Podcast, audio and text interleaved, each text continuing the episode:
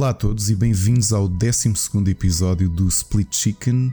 Eu sou o Ricardo Correia do Rubber Chicken, mais uma vez e como sempre, aqui na companhia de um grande amigo, o Rui Parreira do Split Screen. Rui, como é que tu, como é que tu estás? Olá, meu amigo, como estás? Eu, eu é que te pergunto a ti, como é que tu estás? Diz lá, agora que vieste de molho, 15 dias afastado do mundo, foste para um retiro, não digo é espiritual, mas. é verdade, eu estava a pensar em começar este podcast de uma forma muito diferente, a fazer a ligação com o nosso 11 episódio, que eu acho que foi um episódio muito interessante. Uhum. Acho que foi dos mais curiosos já agora. Sim. E, e, em começar em título de. em tom de desabafo, sabes? Um, é que nós já falámos aqui sobre esta história de trabalhar como jornalistas de videojogos, ou seja de forma profissional ou forma amadora e falámos do impacto que isso tinha na nossa família, o impacto que tinha uh, em vários aspectos, até financeiros, uh, da nossa vida. Uh, mas há, há dois aspectos que, que eu fui sentindo, especialmente ao longo dos últimos 12 meses, que às vezes parecem um bocado secundários e precisam de ser cuidados também. Um deles é a questão da saúde, tanto a questão da saúde física, porque uhum. eu disse que ao longo dos últimos anos para poder, ou seja, para poder dar atenção à família e estar com, com, com o meu filho e com os meus filhos depois de nascer o segundo, eh, para conseguir manter a minha vida relativamente normal e continuar com a produção uh, no rubber como esperava. Uh, muitas vezes sacrificava horas de sono e eu comecei a sentir que isso estava ali a chegar a um ponto muito difícil no final do ano passado. Cheguei mesmo a um ponto de exaustão física em que percebi que tinha, tinha cedido as, a utilização das baterias. Outra coisa que estes. Sabes que eu, eu cheguei a essa conclusão agora quando fiquei doente. Lembras quando eu fiquei doente agora de três sim, semanas sim, sim, e que eu deixei de fazer lives? Cheguei a essa conclusão também, sabias? Me sinto é mais é... saudável. Eu agora chego à meia-noite. É... Se quisesse fazer lives das 11 à 1 da manhã, como fazia antigamente, eu acho que à meia-noite o pessoal já me estava a ver a dormir. Se há, se há que há, há, pessoal que me dizia que. E chegou-me a dizer mesmo no Twitter: saudades que eu tenho de ver a bucejar nas lives. É para tu veres. O pessoal está cansado, é... o pessoal ainda goza connosco. Epá, é que isto, não, isto realmente não é muito fácil. E nós estamos a falar da questão física que, que nós às vezes brincamos, mas que a médio prazo pode, podem trazer problemas graves, não é? E eu comecei Olá. a pensar e olhar para a família e, e, pensar assim: eu se calhar gostava de viver anos suficientes para poder uh, vê-los crescer. E, e, ao mesmo tempo jogar uns jogos? Mais? Sim, só é? que, sim só, que, só que fazer só isto como era também não era, não, era, não era todo saudável e o ritmo não era sustentável. E outra coisa que às vezes nos prezamos, e esquecemos de falar disso a semana passada quando falámos da questão do jornalismo, é que à primeira vista toda a gente acha que isto de escrever sobre videojogos ou produzir conteúdo sobre videojogos tem realmente muita coisa positiva. Já falámos sobre elas, a questão de conheceres os teus ídolos, de uhum. contactares diretamente com a indústria, de receber jogos à borla. Mas depois tens um revés que eu comecei a senti-lo, uh, se calhar entre maio e julho, antes de ir de férias, que é hum, ou se calhar tem mais, se calhar já em março já comecei a sentir isso. Quando isto é a tua vida, quando é a tua profissão, eu acho que tu podes, apesar de amares os videojogos, tu consegues compartimentar as coisas, que é tu tens o teu trabalho, convives com os videojogos, se calhar levas alguns jogos para casa para, para te divertires ou para continuares o trabalho, uhum. e a uhum. coisa é mais ou menos uh, compartimentada. Quando Tens mais horas, forma... mais horas para trabalhar aquilo que tu gostas. É... Lá. E eu já quando, passei quando, por isso. Quando fazes isto de forma amadora, a coisa torna-se muito mais intensa, que é tu tens aquilo que te paga o salário. Claro. Tens a tua vida, tens a tua família e depois ainda vais uh, ocupar parte do teu tempo naquilo que tu gostas, são os videojogos. Claro. Só que o ritmo, inclusivamente, que eu, que eu mantive e que tu, que tu mantiveste, e acho que estamos os dois a refriar-nos nisso, eu acho que trouxe uma coisa negativa, que é eu comecei a sentir que estava a ficar um bocado desensibilizado para os, desensibilizado para os videojogos que eu estava a contactar tanto com eles, estava a jogar tanta coisa por semana, que as coisas pareciam já não com impacto. E, e, já olhava para os jogos do género, epá, sabes um, aqueles momentos em que não me apetecia jogar a nada. Mas sentes-te obrigado a jogá-los, não é? Ao fim e ao cabo. Sentia-me obrigado, percebes? Eu percebo. Claro, toda a gente que está neste meio consegue perceber-te. Eu consigo perceber. Olha, e, e não desfrutas, férias... não desfrutas. Não, não desfrutas, não. Estas férias foram, foram muito atípicas eh, desde que entrei no Rubber, que foi eu já tinha aqui falado, por exemplo, que na, na primeira, no primeiro parto, do, aliás, no parto do meu primeiro filho, eu escrevi três artigos lá durante as 36 horas do, em que a Ana esteve, esteve internada para, para o nascimento. Escreveste uh, 13? Três, oh, três artigos. Três, ah, percebi 13. E hum, a realidade é que eu nunca consegui parar. E, e muitas vezes abafei isso contigo. É óbvio que parte disto é por ser obsessivo compulsivo e não é. Mais uma vez, não digo isto como muita gente diz: de, olha, para mim sou obsessivo compulsivo. Não, sou mesmo clinicamente obsessivo compulsivo. Okay. E sei que tudo e isto. E tomas alguma foi... coisa para acalmar isso? Já tomei, já tomei. Já é fase Ansi pior ansiedade? da minha vida. Não. Não, só existe um comprimido até hoje que, que os médicos acham que tem algum efeito no, para obsessivos compulsivos, que é um dos primeiros antidepressivos, ainda dos anos 50, que é uma coisa pesadíssima. Pá, uma coisa antiga. Ah, Tinha-te a dormir e resolvia-se o problema, aquilo é. É um bocadinho acalmava-te um bocado e, e, portanto, permitia ao teu cérebro religar algumas, alguma química que tens no, no, cérebro. Mas pronto. Mas a realidade é que o trabalho todo, a forma como eu sempre olhei para o rubber, especialmente, não é? que, é um, que é uma coisa que ocupa grande parte do meu dia, mas que era de forma amadora, eu nunca consegui desligar-me dele. E portanto, eu ia de férias. Antes de ir de férias, dava ali um pressing brutal para deixar epá, não sei quantos artigos agendados para ir, irem saindo, porque eu não conseguia relaxar com a ideia de que, de que não havia conteúdo. E a outra era, mesmo estando durante férias, estar a, a gerir Gamescoms da malta, porque já não vou à Gamescom há 4 anos, e, e acho que nunca relaxava realmente. Epá, estas férias foram as primeiras, epá, e não estou a exagerar, nos últimos 7 anos em que eu senti mesmo que relaxei, porque decidi pôr tudo na gaveta guardei tudo, deixei tudo aqui. Portanto, sabes que eu inicialmente fui quatro dias para Vagos, para o Sim, festival. Eu conseguia falar contigo uma vez ou duas assim mesmo. Sim. Desligaste as redes sociais, desligaste tudo, não é? Epá, não, nem sequer olhava, sabes? Yeah. Não olhava yeah, para yeah. nada, mesmo quando estive em Vagos, só olhava para o telemóvel para, para fazer uma coisa que, que olha, por exemplo, que olha para o meu Instagram pensa, bem, este tipo só existe não sei quantos em não sei quantos meses e só vai a concertos. Porque realmente eu só estou ativo no Instagram quando vou a concertos, especialmente em vagos. Portanto, uma vez por ano tiro assim uma série de fotos. Uhum. E era tudo o que fazia. Não ia ao Facebook, não ia ao Messenger, falava ao telefone com, com, com a Ana e com os meus filhos e mais nada. O resto foi mesmo para, para estar no festival. Estava certo. com os amigos. Certo. Desliga completamente. Levei a 3DS a pensar que ia jogar e joguei dois minutos.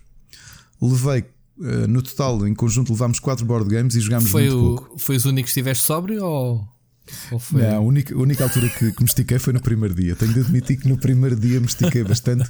Vínhamos todos com aquela energia da viagem, okay. primeiro dia de festival. E já agora uma curiosidade. Já tínhamos falado aqui, e acho que já não lembro como é que se chama. Aliás, já, já falámos com algumas pessoas que, que também são, são fãs de metal o público do metal está muito. está a envelhecer, não é? Malta de 30 e tal para cima, 40, 50 até 60.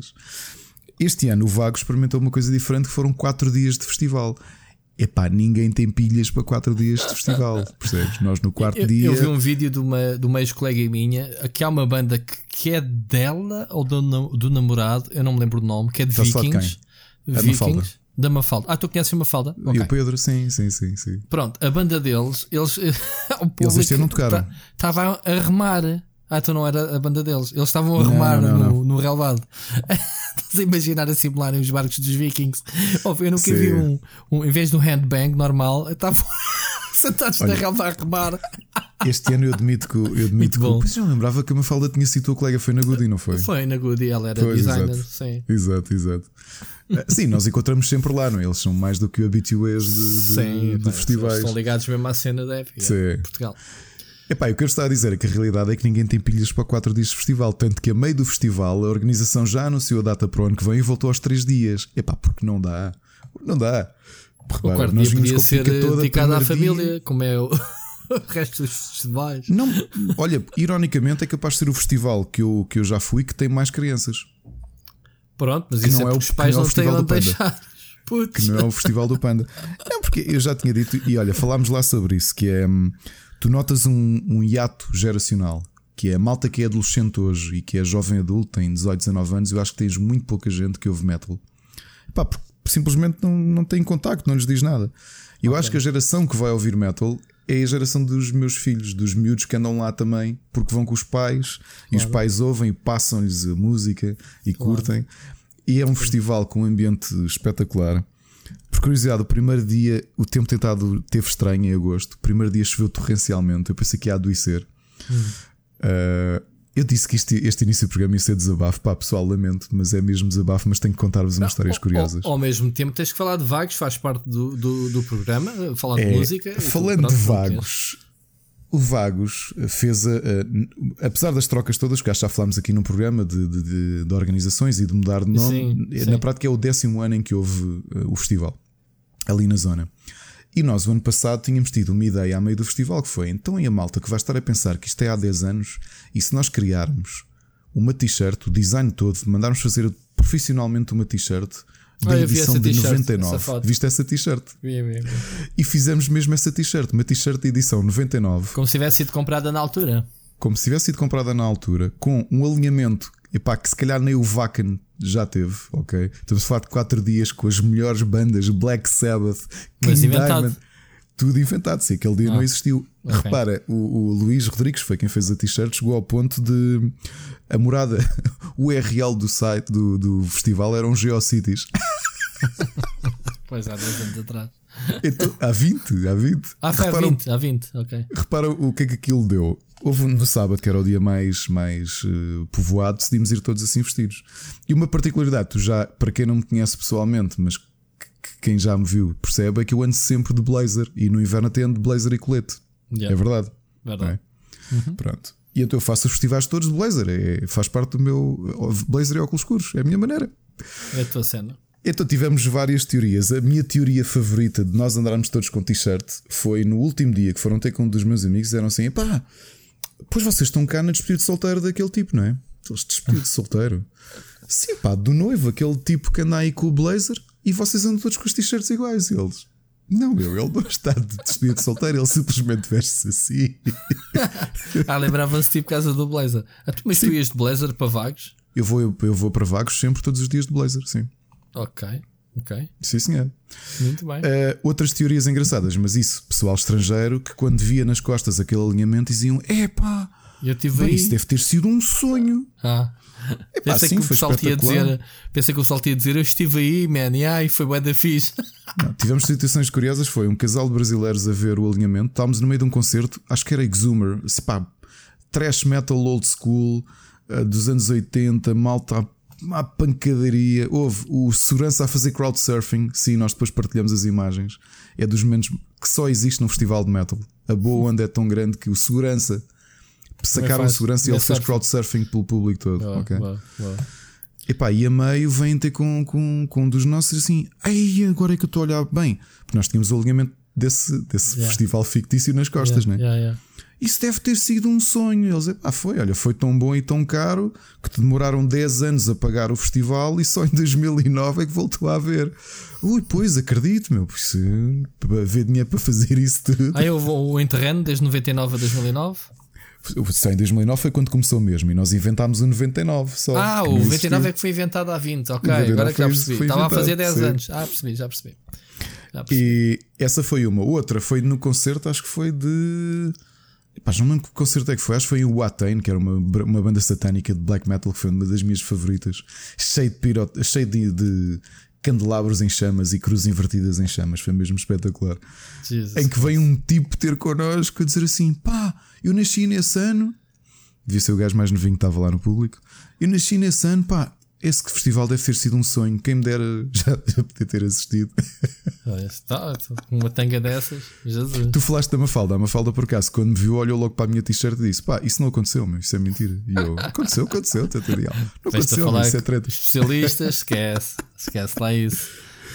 Olha, mas Vagos foi, foi divertido, mas a realidade é que se nota no último dia, no terceiro dia já notavas que a malta muito sentadinha na relva, muito sentadinha nos bancos de, de nos calculo, bancos compridos. Calculo uh, muita cervejinha já naquela pança, mano, daquelas pessoas, não é? Calculo sim, que o pessoal mas, chega mas ao terceiro dia todo, todo encharcado já.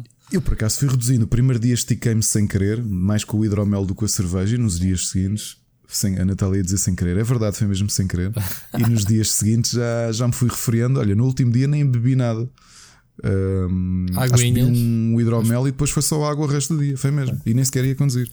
Mas pronto, mas o Vagos foi porreiro. Depois voltámos nessa noite e, e juntei-me à família e fomos de férias os quatro. Aí sim, um, pensava, tanto eu como o meu filho levámos Switch, levámos nove jogos de tabuleiro. Olha, não jogámos nada de jogos de tabuleiro. Ele praticamente não mexeu na Switch. Eu mexi um bocadinho porque comecei a jogar um jogo que eu acho que nós não podemos dizer qual é que temos, mas uh, sabes qual é? Podemos, a gente depois já fala nisso. Pronto, eu, nunca, eu não, eu, sabes que eu atualmente digo sim aos NDAs e depois não leio. Desculpa, se o Gonçalo estiveres a ouvir isto, é verdade. Eu, eu, eu vejo a data de embargo e mais nada. Um, sim. Mas e, uh, e só, se um tiveres de desligar a tua conta de online, eu vejo o que é que estás a jogar, não é? Sim. Pronto. E pá, eu joguei, joguei 50 minutos nas férias todas e, e, pá, e foi tão relaxante. E isto para, para chegar aqui ao ponto do desabafo, depois destes 16 minutos de falar como é que foi, como é que foi este período todo.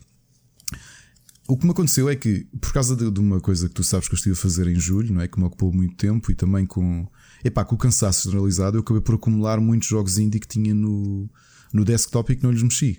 E que sinceramente eu não tinha vontade nenhuma de mexer. Uhum. Quando voltei, epá, não sei, senti realmente que as minhas baterias estavam completamente recarregadas. Porque estou e... com um entusiasmo completamente diferente, estou com vontade de jogar jogos, okay, estou boa. a divertir-me a jogar jogos. E portanto, realmente se calhar é isto que eu precisava depois destes anos de literalmente não parar, mesmo nas licenças de paternidade, continuei sempre a escrever e sempre a jogar era, era parar e desligar-me um bocadinho dos jogos. Mas eu acho que sim, eu acho que sim. Eu, por exemplo, quando fui para, para Espanha de férias, só levei Mario Maker 2 e foi sempre que eu precisei de jogar, era aquilo. E, e foi das menores prioridades que eu tive. Eu levava a Switch para todo lado, naquela, pá, o pessoal da banca no café ou qualquer coisa, uh, mas eu raramente mexia nela. Portanto, yeah, uh, eu acho que sim. A pessoa desligar-se um bocadinho faz muito bem. O gajo vem cheio da pica, trabalha como é certo, mas olha, foi por causa disso é que eu tive. Eh, depois apanhei de chapada logo o, o Builders 2, o, o, o da Marvel. E o Fire Emblem. E depois também. o Fire Emblem que só acabei este fim de semana. Que já fiz a, a review também. E, e, pronto. E agora já estamos noutras guerras. Mas pronto. Vamos então dar início temos muita coisa para falar. Portanto, isto faz parte, portanto, o Vagos eh, faz parte das férias, eh, faz parte do nosso podcast. Não é só videojogos, é a âncora, mas a eh, cultura pop e, obviamente. Já agora deixa-me só dar uma, uma informação: é que o hum. Vagos do ano que vem já está anunciado, já confirmaram a data. Vai ser num fim de semana diferente daquele que foi nos últimos 10 anos ou nos últimos 20, se vocês acreditarem que o Vagos 99 existiu, que vai ser de 31 de julho. Uh, pera, 31 de julho a 2 de agosto? Ou é, não é? Ah, agora dar informações mais, mas essencialmente vai ser nesse primeiro fim de semana. Fim Apanha logo ali um, um e o 2 de agosto. Okay. E a, banda, a grande banda confirmada já é Testament. Ah, já é Testament, ok. Ok. Muito bem. Muito bem. Epá, eu heavy, esse tipo de heavy, eu não percebo nada. Mas sim, eu conheço Testament. Pelo menos de nome. Sabes, sabes que aquilo que eu continuo a notar do Vagos é que, como eles compreendem muito que o público é mais velho, eles, te, eles apostam muito em bandas. Hum, já já já, já com muitos aninhos, meu. Sim, Foi, claro. Foram lá este ano. Sabes que eu ando para ir ver eh, Dream Theater, que não tem nada. Quer dizer, não tem nada a ver com esse tipo de, de, de heavy metal, mas são mais não, conceptuais. Houve, houve Dream eu Theater não consigo, ir lá, porque já foram não, lá bandas de prog. Pronto, mas eu não consigo ver eh, Dream Theater por já, porque eles vão muito ao Porto. Sim. Uh, epá, e ver os gajos não é barato. Portanto, normalmente eles enchem sempre. Portanto, é Sim, a última vez que os vi foi cá no Coliseu com a Periphery a abrir e foi um ótimo concerto. Foi na, na foi na primeira turnê com o Mike Mangini na bateria. Ah, eu também depois, uh, é, é, aquele tipo de, de, de, concertos que eu não tenho assim companhia para ir. Tenho Epá, mas olha, aquilo, calhar, que, oh, oh, aquilo que eu digo que o Vagos também tem de curioso é que para quem não conhece o metal, imagina que o metal é todo o mesmo som, mas a realidade é que há muitos subgéneros. Claro, e o que eu acho sim. que os Vagos fazem bem é que tentam trazer mais ou menos um bocadinho de, de gosto para todos, não é? Um, okay. E notou-se isso este ano. Pá, o primeiro dia foi Ginger, que é aquela banda assim de cabeças cartaz, é capaz de ser das mais recentes, que tornou-se um bocado viral no YouTube, porque a vocalista. Hum, pá, vocalista é mesmo brilhante. Eu não dava nada por eles só por causa desse vídeo viral, que é ela a cantar com uma voz limpa em estúdio e depois a, a puxar uhum. os guturais brutais no refrão. E a realidade é que foi um concerto espetacular. Eu vi o concerto à chuva e diverti-me imenso. Pai, depois os velhinhos Candlemass, que eu nunca tinha visto ao vivo, não adorei porque vieram com o primeiro vocalista do primeiro álbum, ou seja, não trouxeram o, o clássico Messiah Marklin dos anos 80. Uh, eh, e portanto aquilo soou estranho porque era ver, ver uma das bandas assim dos primórdios, só que parecia uma banda de covers. porque a banda era os membros antigos todos, e o vocalista ao primeiro, mas não aquele que tornou a banda famosa, estás a ver? É como tu ires ver Iron Maiden e não está lá o Bruce Dickinson, está lá o Sim. Paul Diano, não é? Que ou, ou ires ver ACDC e estar o primeiro vocalista que infelizmente Exato. morreu. Exato. e, não, é... e não vês o Malcolm. Como é que é? Não, não é? Como é que ele se chama o o vocalista, não interessa. Epá, eu não sei porque não gosto de ACDC. Não gosto. ACDC é mas pronto, mas gostei Bom. porque foram, houve bandas para todos os géneros. Pela primeira, pá, levei um bocado, levei um bocado uma injeção de thrash metal. Não é dos meus géneros favoritos, uh, mas houve bons concertos. Uh, e este ano fizeram uma coisa que raramente fazem para o, para, o, para o satânico que há em mim. Não, eu não sou satânico, mas, mas gosto muito de black metal. É que trouxeram muito black metal. Muito Portanto, foi, foi bom. Muito bem. Bom, vamos passar para o tema. Hoje, uh, só para contextualizar, estamos a gravar isto numa segunda-feira às 10 da noite. Hoje uh, foi o início das hostilidades da Gamescom. Uh, já sei que tens lá dois repórteres, portanto vocês não, não, não param, não é? já explicas. Mas hoje houve algumas conferências interessantes e, e, estamos a falar que a última acabou há uma hora atrás, antes de começarmos a gravar. Eu pessoalmente, já, já disseste, não tiveste a oportunidade de ver muita coisa e, e, eu ainda estou a digerir a maior parte dos jogos que foram anunciados novos, sobretudo uh, os jogos Nintendo, não é? Queres, uh, queres dizer tens lá duas pessoas ou não era suposto dizermos? Não, não, não, não, não, há qualquer problema. Aliás, até foi daquelas, daquelas uh, curiosidades. Há, há, tu já sabes que há vários developers lá uh, este ano. A malta uniu-se para, para ir junta. Dos um, portugueses dos portugueses, sim. sim, e dois sim. Deles, Eu tinha entrevistei a semana passada ao Flores e ele mostrou-me o alinhamento de, do pessoal que lá vai estar. Pronto, e, ainda sou uma catrafada que, deles. Yeah. Sim, a Ground Control ia lá também e isso é pessoal próximo e, e, pá, e ofereceram-se, eles também gostavam de produzir um bocadinho de, desse tipo de conteúdo. Okay. E duas das pessoas da Ground Control ofereceram-se para, para cobrir. E pá, sim, marcámos ali umas coisas, porque este ano, se bem percebi, também não há praticamente mídia nenhum portugueses lá. Não há. Então ainda consegui... Não sei. Não sei se há ou não, não mas parece-me parece assim a coisa um bocadinho fraca este ano.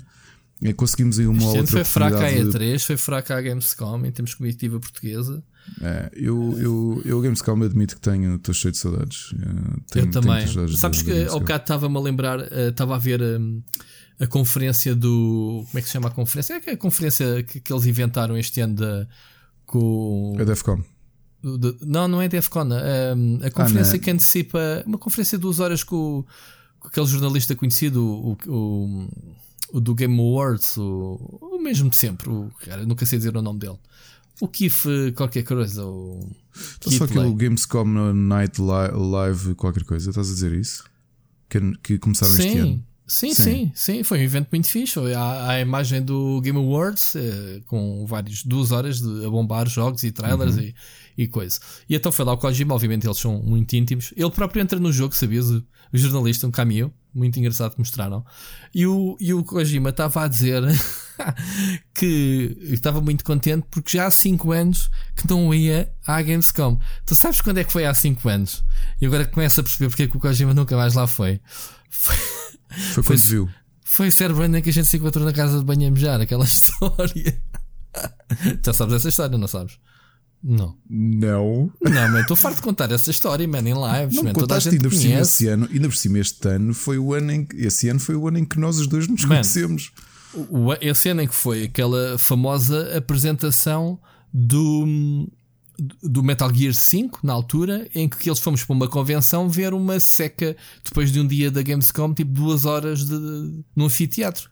Sim, não, quem foi lá tu cruzaste lá foi com o Lionel. O Lionel é que foi Pronto, a nossa pessoa nesse. Eu, o Lionel, lembro-me que estava lá o, o Telmo, uh, lembro-me que estava lá na altura o, não, o Pedro. Era, eu acho que não era o Telmo, quem estava lá era o Ricardo Passos. O Ricardo Passos estava, o André Henrique E era o Romão. E o Pedro Romão. Ok, com então, o Isaac e com o Miguel Nogueira. Então não foi o Telmo, pronto. Então, pronto. Era tanta malta conhecida que eu agora já faço confusão. E fomos é, todos assistir. Tu, tu depois não foste ter connosco ao jantar da PlayStation? Fui, mas está bem, mas eu fui e esse evento estávamos todos rotos, mano. Eu adormeci a ver o Kojima a apresentar o Metal Gear 5. Eu tenho uma foto minha no Facebook, volta e meia o Facebook, lembra-me todos os anos, nesta altura da emoção de lembrar, que eu estou com uma pala no olho, que eles andaram a dar a todos os, os presentes uma pala à, à Solid Snake. E estou a beber uma Coca-Cola por uma palhinha com uma pala no olho. Não sei se já viste essa foto, é clássico.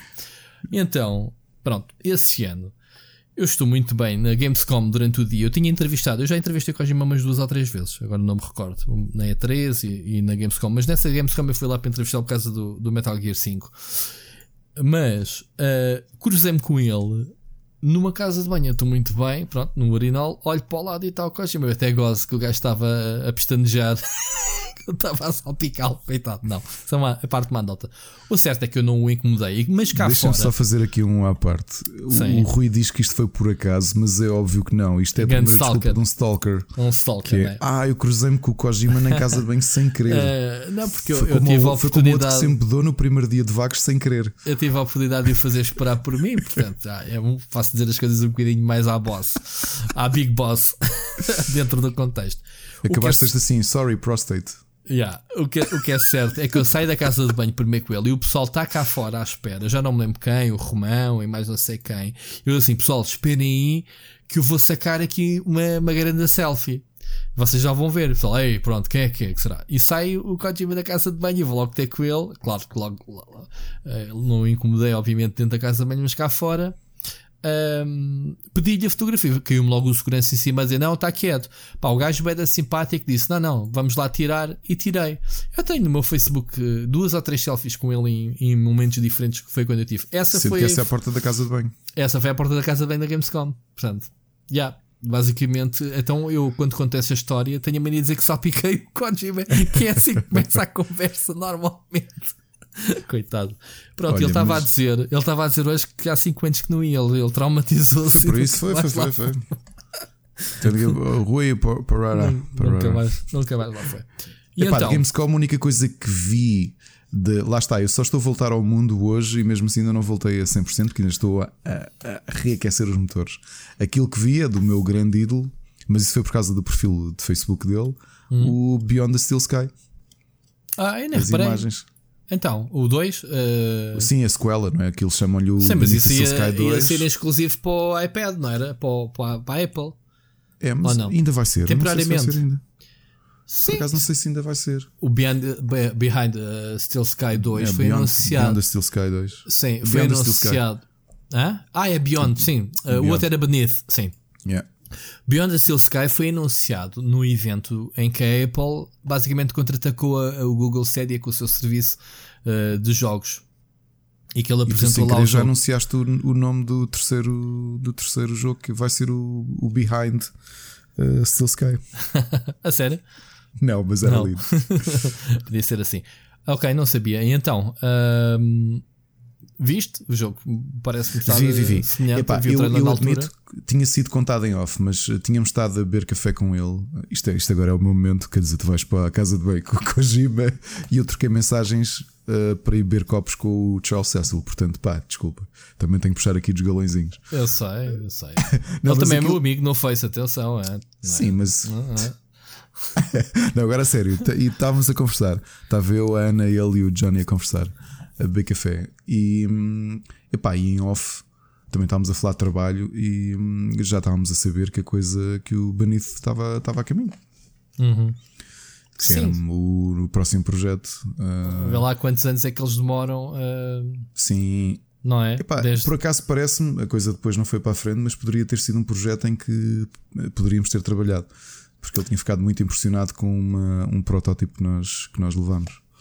Eu só tenho. Ah, ok. Ei, Na volta só, és tu que estás a fazer o jogo e a gente não sabe. E agora, já viste? Já viste? Era bonito. Olha, eh, eu, eu só tenho medo. O Charles Cecil tornou-se uma pessoa solitária nesta indústria. Um, ele, dos últimos jogos que fez, foi com mercenários. E eu não curto isso, mano. A Revolution morreu. A Revolution é ele. E eu tenho pena que os jogos, os últimos, foi o Sumo. E eu não gosto nada do Sumo. A Sumo Digital é mercenários, man. fazem jogos on demand. Epá, não gosto. É, apesar de eu achar que o quinto, eu, e disse-lhe isso, eu sou um, o Broken Sword é das minhas séries favoritas de sempre. E lá estou, é tudo, não, mas é mesmo. Broken Sword é mesmo uma série marcante. É, para mim também, eu também adoro. E, Aliás, o 3 e o 4 jogos, não gostei. O 3 e o 4 não gostei. Eu, eu joguei uh, todos os jogos da Revolution, atenção. O 3 e o 4 não gostei. O 5 eu acho que voltaram ao espírito e gostei muito dele mesmo. Gostei muito, senti, senti muito um e do 2 lá. Acho que ele se reencontrou. Epá, e aqui não nos vamos esquecer de outra coisa. É sozinho, mas ele voltou a juntar-se com o Dave Gibbons. tudo bem, tudo bem, okay. mas, mas, mas, percebes o que eu quero dizer com a cena do, depois, do mercenário? Coisa... Pronto. Dave Gibbons é o ilustrador, né? é quem fez a arte do, do jogo. Pronto, é, ok. É. Faz a fez a arte do Watchmen. Fez a diferença. Muito bem. Do, do graphic novel do Watchmen. Aliás, isso dos mistérios é o que estás a dizer. Ele estava a equacionar-nos uh, para. Acredito que fosse para isto. Acredito eu. Ele também nisso não quis revelar. Disse só que aquilo se ajustava para um, mas é a forma dele funcionar. Epá. é curioso, um é tu falares, eu não sei. Ah. É, é, curioso, é tu falares dele como desse ponto de vista, dele ser solitário, mas ele tem uma coisa que eu, que eu fiquei muito surpreendido e, e não acho que seja muito comum: é que ele, ele é mesmo das pessoas mais abertas a ajudar qualquer um que, que eu já vi na indústria. Opa, então posso dar o exemplo que ele foi contratado para fazer a adaptação do Código da Vinci, a videojogo, ok? Uhum. E ele, pronto, foi ele. E ele pegou na suma e fez o jogo. O jogo não é nada de especial. Mas percebes o que eu quero dizer? Ele é ele. As pessoas contratam-no a ele. Sim, sim. sim. Epá, só que isto sim, hoje foi, em dia. Foi ele que fez o Doctor Who. E não, eu estive a conversar sobre isso com ele porque eu sou um grande fã do Doctor Who, como sabes. Uhum. E estava-lhe a dizer isso, pá, que ele próprio diz também é, desde miúdo. Pá, o Doctor Who tem, tem 50 e 56 anos.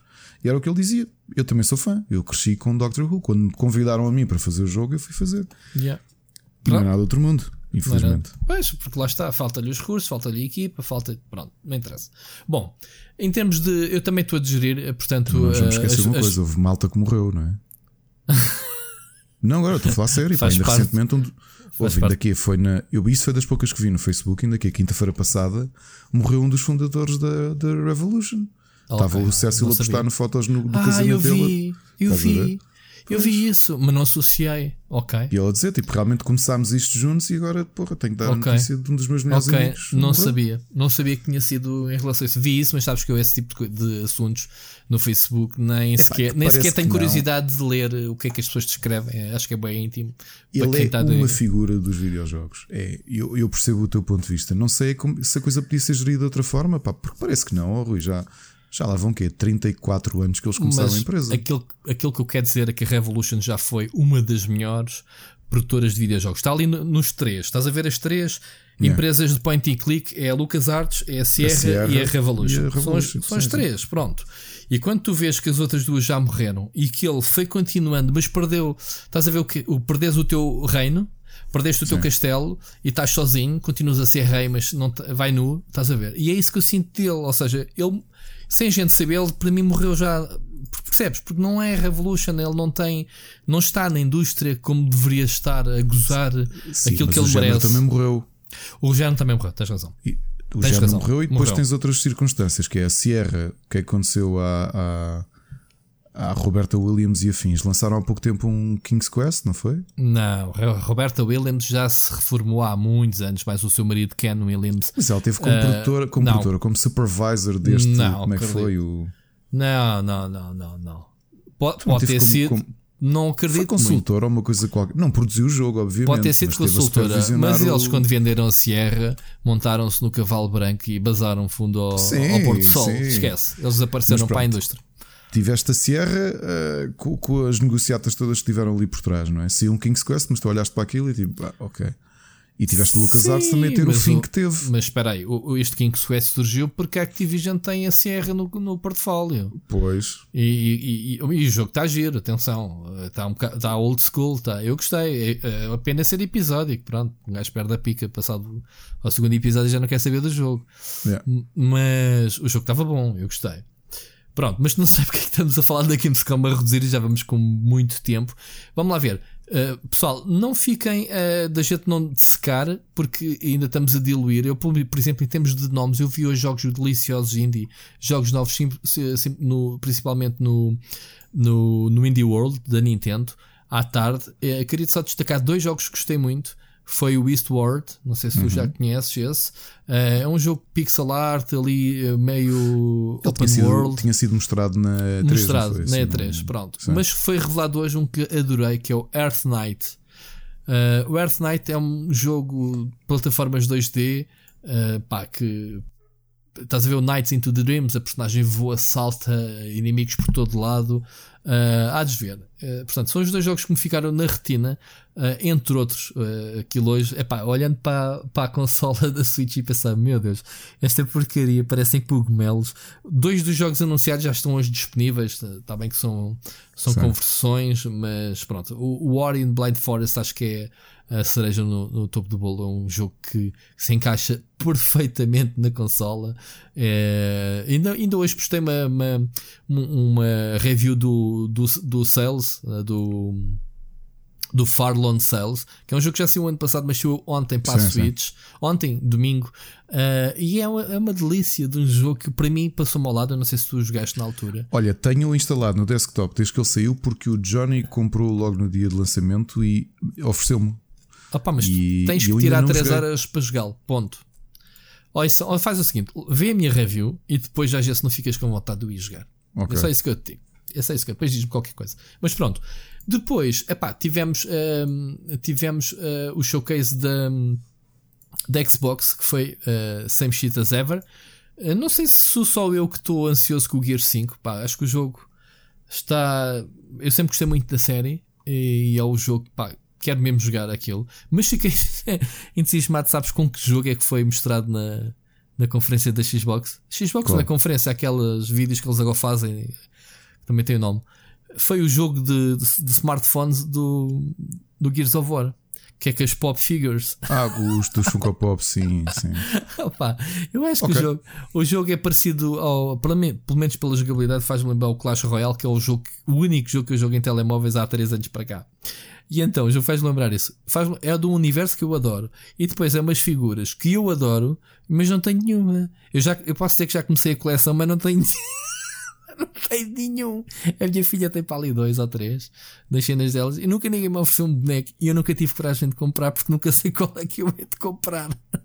Isto foi a forma do poder dizer se quiserem doar um. Se me quiserem doar, eu aceito. Eu aceito. Donations em, em, em pop eu figures. que não conheço bem o, as figuras deles. Uh, no outro dia percebi a dimensão. Acho que a primeira pessoa que eu conheci que mexia nisso era o Machado.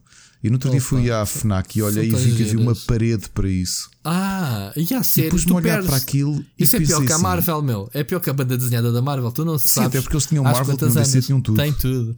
Eu pensei, se, se, alguém quiser mesmo colecionar isto, Sim, é impossível, não é? Não dá. Deve ser impossível. Não dá, não dá, não dá. Já, já tomou uma. E, e quanto mais fama tem, mais licenças alberga. Uh, e, eu vi uns completamente diferentes que eram do Stranger Things, dos já, Demo. É, demo eles têm sub-universos dentro da coleção, ou seja, o catálogo deles está separado.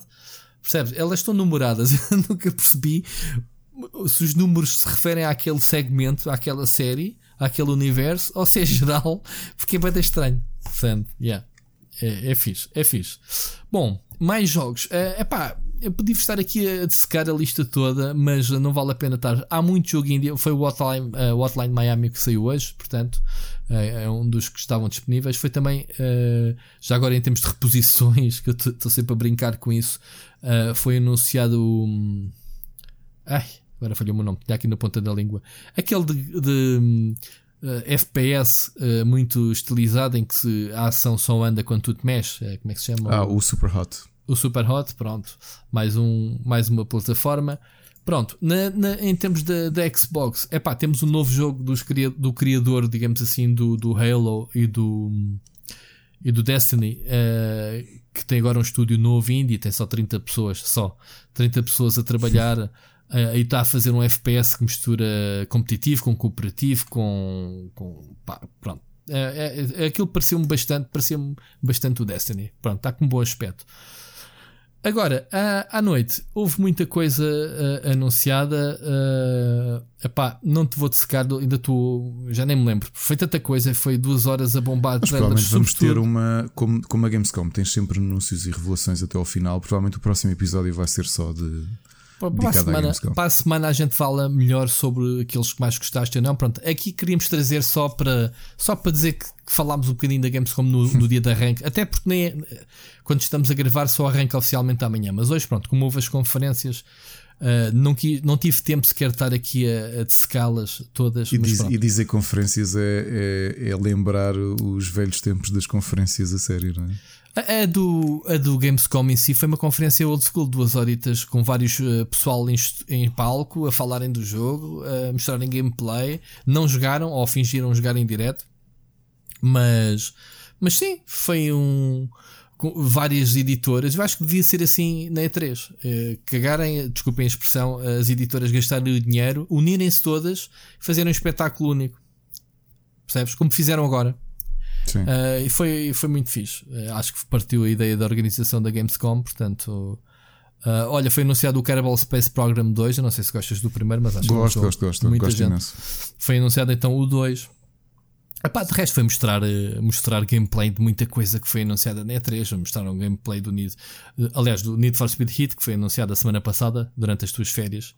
Não sei se tomaste nota. Uh, pá, mesma coisa de sempre. Tem uma, um pormenor muito interessante que a partir de hoje já está disponível uma app em que vocês podem desenhar os, os ou os, como é que se diz, decalques para os carros e partilhar.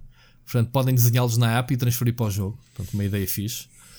Uh, mais, epá, não queria esticar muito mais na Gamescom. Pronto, temos aqui como se, vá lá, o primeiro assunto normalmente é o, tema de capa, como a gente costuma dizer, mas uh, vou passar se calhar ao próximo, ao próximo tema que também está associado dentro deste da Gamescom, que é a mensagem. Era um tema que por acaso os nossos, uh, nossos ouvintes já estão tão atentos e já sabem quando é que a gente vai gravar que eu tinha, para, para, ficar aqui, um abraço ao Tiago Vicente, já agora foi ele que mandou esta mensagem. Hoje temos três, já, já vamos ouvi-las, mas o Tiago Vicente mandou, parece que foi logo, eles ainda vão gravar, ainda vou tentar mandar esta mensagem.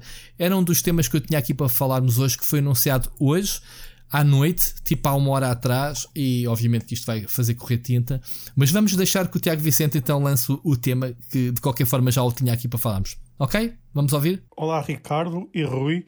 Continuam com o bom podcast. Queria comentar aí uma notícia que saiu há pouco tempo, que é da compra da Sony do estúdio Insonic. O que vai trazer novo para a Sony? Deveriam comprar mais estúdios e aceitar mais exclusivos? Obrigado.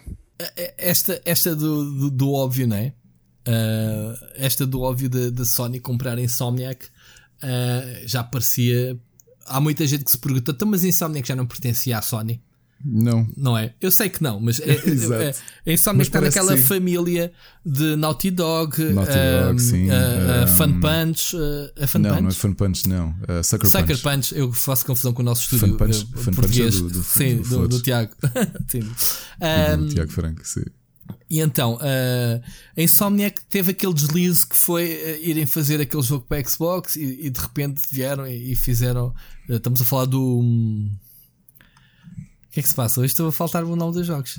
eu queria Se muito. é preciso ir de férias. É preciso ir de férias outra vez. Não, o Sunset Overdrive, eu, eu lembro, eu lembro, pode-me dar a travadinha. Mas eles fizeram esse excelente. Foi esse jogo que lhes deu, digamos assim, os créditos necessários para fazer o Spider-Man, Open World e isso tudo. E uh, foi uma, uma, uma espécie de comemoração da venda do Spider-Man. 13 milhões de cópias vendidas. É muita fruta. É muita fruta. Está bem que é um Spider-Man, é um jogo Marvel, é um jogo muito Epá, conhecido. Não é só isso, é, é, é, muita fruta e eu continuo a dizer. Eu tive cá uns amigos eh, que foram comigo a vagos, mas vieram cá jantar dois dias antes de partirmos. E, e por acaso estava aqui a jogar um. Ainda o, o, o meu filho mais velho está a fazer a playthrough dele de Spider-Man. E eles estavam a ver, e eles que não, não tocam em jogos, um deles não ah, toca em jogos desde que estávamos na faculdade. Ficaram impressionados. Nunca tocou muito, ficaram a olhar para aquilo a pensar: epá, o que é isto? Yeah. Isto já está assim? E eu, sim. E era aquilo é. que estávamos a falar. Realmente, este jogo já representa aquilo que nós imaginávamos que, eram, que podiam ser os jogos. Yeah. É, é uma coisa brutal. Então, a pergunta do Tiago Vicente, que está atento, e muito obrigado mais uma vez, Tiago Vicente. O, no, em termos de, na prática, se calhar não acrescenta nada, porque é um estúdio da casa. Uh, o, o, que vai acontecer é, uh, amigos, vocês não pensam. O, o Spider-Man nunca poderia ser, antes que as pessoas perguntem, ah, não sai para PC ou para Xbox. O Spider-Man, qualquer coisa que não seja banda desenhada, é da Sony. Portanto, uh, não, os direitos de videojogos não tenho a certeza, mas pronto, o Spider-Man filmes é Sony, Uh, e então está muito associado à Sony e à PlayStation. Portanto, não havia aqui muita hipótese de uh, este jogo ser convertido para PC, a não ser que a Sony quisesse, sobretudo para PlayStation ou Switch. Então, isto foi uma forma deles assegurarem o talento e de, epá, já que temos aqui então um jogo bem sucedido, temos que planear sequelas e eles têm que trabalhar quando a gente quer. não é um estúdio third party que agora temos de estar à espera na agenda deles. Com o sucesso que tiveram, eles com certeza trabalho não lhes falta, não lhes faltam propostas ou, ou ideias, ou mesmo dinheiro para eles próprios, independentemente de fazerem o que quisessem no futuro. Correto? Isto foi só uma forma de. uma espécie de cláusula de rescisão, não é? Quando tu queres blindar um jogador de futebol, não, não fazes um novo contrato para o blindar. Pá, esta aquisição faz todo o sentido, não é? O que é que tu achas? É, porque acaba por ser assim. Vamos pensar do ponto de vista de investimento. Uh, nós estamos a falar do Spider-Man, mas a Insomniac também é responsável por. por Muitas séries, sim, sim. Uma delas que eu acho que é muito. Para mim é muito querida, que é o Ratchet Clank. Claro. E que, hum, Exclusiva. E que o remake, o remake eu acho que foi muito bem feito mesmo. Portanto, não era, não era de admirar esta aposta mais forte da, da, da Sony, primeiro porque. Hum, o Resistance também é deles, ainda fizeram uma trilogia de jogos. Sim, fizeram bem... os primeiros Spyros, mas, mas yeah. pronto. Uh, mas falando especificamente do Ratchet Clank, foi a primeira aposta da, da Sony uh, a levar para o cinema o, uhum. os seus, as suas propriedades uh, de uhum. videojogos, não é? mais a sério. Um, o jogo correu muito bem, portanto, a Insomniac teve aqui uns últimos anos excelentes, sendo que este Spider-Man e portanto, até acredito que só os lucros que o jogo fizeram, a Sony rapidamente os deve ter reinvestido a Sim, eu acho que isso foi, foi mais ou menos uma, uma espécie de de valar de meter no papel aquilo. Eles viviam maritalmente, né? Como é, costuma dizer, exato. e basicamente decidiram então casar-se. Curiosamente, os únicos espetanços que a Insomniac teve foi quando não trabalhou com a Sony. Porque eles fizeram, ok, o Sunset Overdrive foi um jogo que o pessoal gostou, mas foi um jogo que não vendeu nada porque se foi lançado em exclusivo para, claro. para a Xbox One numa altura em que a consola. Uh, pronto, não tinha, não tinha vendas quase nenhumas, não havia quase exclusivos. E a outra barraca que eles deram foi aquele jogo que eu o nunca Fuse. sei o nome, que é o Fuse. É porque chamava-se primeiro tinha outro nome, qualquer coisa for, pronto, o Fuse, que foi para a Electronic Arts. É um jogo que eles se calhar até já arriscaram da, da, lista de jogos que eles produziram, que aquilo foi uma barraca muito, muito grande. E então, por que não continuar a ser feliz na família PlayStation? Provavelmente, eh, segundo me consta, a, a PlayStation continua a ser muito flexível com os seus estúdios, dá-lhes o tempo que eles necessitam para eles fazerem os jogos.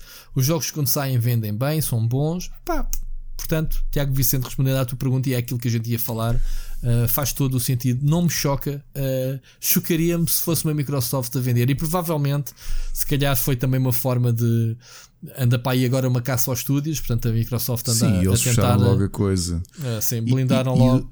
E, e usando a metáfora futebolística, a equipa ganha, não se mexe, não é? Isso, sem insónia, continua aqui a. a They are delivering, porque epá, mesmo antes de saírem para fazer Sunset Overdrive, Fizeram uhum. os Resistance para a PlayStation 3 e continuaram a fazer Ratchet Clank desde a primeira, desde a segunda PlayStation. Sim, sim, sim. É pá, houve, o dinheiro já ia provavelmente, epá, não sei, não sei o, o, os membros do negócio, mas se calhar a coisa até compensa a médio prazo. Porque Sim. passam a ser assalariados, em vez de estares a subcontratar, aquilo é. estás a pagar o estúdio, se dá compensa. Sim. Porque e... dão lucro. Dão lucro, eu acho que sim, faz todo o sentido. Bom, um... mas ele perguntava se nós achávamos que eles deviam comprar mais estúdios. Ah, mais não estúdios. Sei. Não sei. só, Sinceramente, só, não sei. Só se fizesse eh, sentido. Um... Eu, eu, não sei, eu, eu volto e meio descubro que a Sony pode não comprar, mas investe em jogos. Por exemplo, eh, ainda, ainda estamos para descobrir ao certo que negócio é que a Sony tem com o estúdio do Kojima. Porque há aquela cena do ah, a capa não diz lá apenas na PlayStation 4, há aqui deixa no ar que vai ser para PC, e depois vem-se a descobrir que jogos, por exemplo, como a Quantic Dream, por exemplo, fazia-me sentido que a Sony comprasse a Quantic Dream. Eu pensei que a Quantic Dream até já fosse também da Sony, lá está, é daquelas situações em que eles só têm Sim. feito jogos exclusivos. E, pá, e de repente eles decidem lançar para PC estes dois uh, últimos jogos? Não, mas o... aí, aí, já se sabia, ou já havia rumores, e depois a coisa estalou e, e tornou-se tornou realmente pública. Hum. Um, provavelmente as coisas não estariam assim tão bem, quando, porque já se falava nos últimos meses. Porque não sei, o Detroit, curiosamente, não, não, não correu tão bem como. Como se esperava. Eu, eu, eu gostei bastante do jogo, como sabes, mas Sim, eu também gostei. acho que não teve o impacto que, que, que estavam à espera. Sim, mas o Detroit é muito melhor que o Behind. E, pá, eu acho que melhor que o Detroit, para mim, só mesmo o. Lá estou eu. O, o, o melhor jogo da Contra Green para mim é o primeiro. Uh, já falámos aqui, é o Omicron. E é para mim um dos melhores jogos sempre. O primeiro jogo da Quantic Dream, o Omicron, não há com o David Bowie, não há melhor. Uhum. Eles deviam de fazer, não digo um remake, porque já cá não está o David Bowie, aproveitando obviamente a figura dele, mas uh, gostava de tentar perceber se eles se o Omicron existisse na nova geração, nesta geração de consolas, como é que seria o jogo. O jogo está fantástico para um jogo que foi feito há 20 anos atrás. Um, o, o Fahrenheit não é tão bom. E depois o que vem a seguir, qual é? Ajuda-me. Uh, aquele de, é de encontrar o, o filho. Heavy Rain. O Heavy Rain. Pronto. Melhor que o Detroit, provavelmente só o Heavy Rain. Epá, eles nunca fizeram. A, a jogabilidade é sempre péssima. Epá, a, a, jogabilidade do Beyond é muito má. A história depois sofre com isso porque não tenho paciência para ver a história. Não tenho paciência para o gameplay, quanto mais a história. Estás a ver? Agora. Isso era um estúdio que, para mim, respondendo à pergunta de Tiago Vicente, se eles comprassem mais estúdios, são estes da família. Estes já trabalham tão próximos da Sony. Atenção que a Quantic tem uma. Eles, antes de lançarem o jogo, fazem tech demos. Eles já lançaram há uns 2 ou 3 anos a tech demo do mágico qualquer, do feiticeiro. Sim, mas acho que eles estão bem longe nos dias de hoje. É, achas que é. sim? É, eu acho que aquilo houve ali umas núpcias com o Cage. O Dave Cage zangou-se. Um, é, acho que, acho que a coisa já esteve mais próxima e agora está mais distante. Pronto. Acredito eu. Tudo bem. Bom, então vamos passar outro tema. Uh, epá, este tema já está aqui desde a semana passada uh, e é um tema feio. Não é que eu gosto muito de trazer uh, temas negros para, para, para, aqui para o programa, mas aquele. Isto tem a ver com a Epic Store. Uh, produtores indie que foram ameaçados uh, por terem escolhido então a, a, Epic Store para distribuição exclusiva. Aqui o caso é o jogo Hoblets, é um jogo Sim, que, que tem, que, que tem epá, é, chamou a atenção. tanto né? tempo à espera dele, tanto, tanto tempo. Pronto, cá está. Uh, então de repente recebias a notícia que o jogo ia ser lançado na Epic. O que se passa é que este é um jogo, é, é, é muito complicado de mudares o teu modelo de negócio de um jogo. Ou seja, o jogo começou um, por ser produzido através de financiamento comunitário, através no não Patreon. de crowd, crowdfunding, é mas Patreon. pelo Patreon. Uh, pá, e eles até estavam a ganhar, eles tinham 1230 pessoas quando eu escrevi até esta notícia no Tech, uh, com doações entre 1 e 100 dólares, as coisas normais. Pá, e, e estamos a falar de um dinheirinho provavelmente lhes deu alguma, alguma, algum oxigênio. O que é certo é que o jogo realmente chamou a atenção e obviamente que a Epic não quis deixar a oportunidade de lhes fazer aquele contrato sonho que é, epá, um, aquilo que vocês investiram no jogo está seguro que as vendas, uh, pá, pelo menos aquilo que, que, que a Epic assegura é, é, é que o jogo não dá prejuízo quando for lançado. Pá, e acho que qualquer produtor indie está no seu direito de de escolher o que mais uh, lhes atraz. Aqui a questão foi: eles sempre tiveram uma abertura muito grande com a comunidade, eles sempre falaram uh, através dos seus, uh, seus canais, através das suas redes sociais, através do seu blog, que eles iam alimentando e sempre falaram de uma forma descontraída, com muito humor. Um, e, e, falaram abertamente sobre tudo, os problemas, as novidades, as coisas boas que a produção ia tendo. Pá, e deram esta notícia como mais uma como mais uma, ou seja, de forma a brincar, ah, não sei o quê, agora vamos ficar bem da ricos porque assinámos. Uh, estou a inventar, não, não foram estas palavras, mas pronto, uh, vamos, uh, vamos para a Epic Store. Oh meu Deus, ninguém gosta da Epic, o que é que vai ser de nós? Epá, e caiu-lhes a comunidade em cima. Ok? E uma coisa é tu dizes assim, então, enfim, um jogo naquele sítio que eu não vou comprar e só compro se eventualmente vocês lançarem no Steam. Que tem sido normalmente as reações, e eu conheço na comunidade Split, por exemplo, o Seixas, que é, já, já mandou aqui mensagens, é uma dessas pessoas que se recusa a comprar jogos na Epic, mas ele tem o seu ponto de vista, ele considera que a Epic é uma loja que está uh, sem features uh, para aquilo que o Steam já oferece, não o suporte.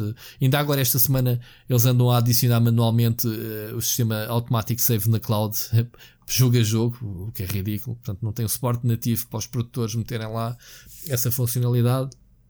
E basicamente o que aconteceu aqui foi que eles foram agredidos com mensagens de ódio, mensagens de racismo, uh, epá, imensas coisas que eu, eu, isso eu não compreendo das comunidades, uh, Ricardo.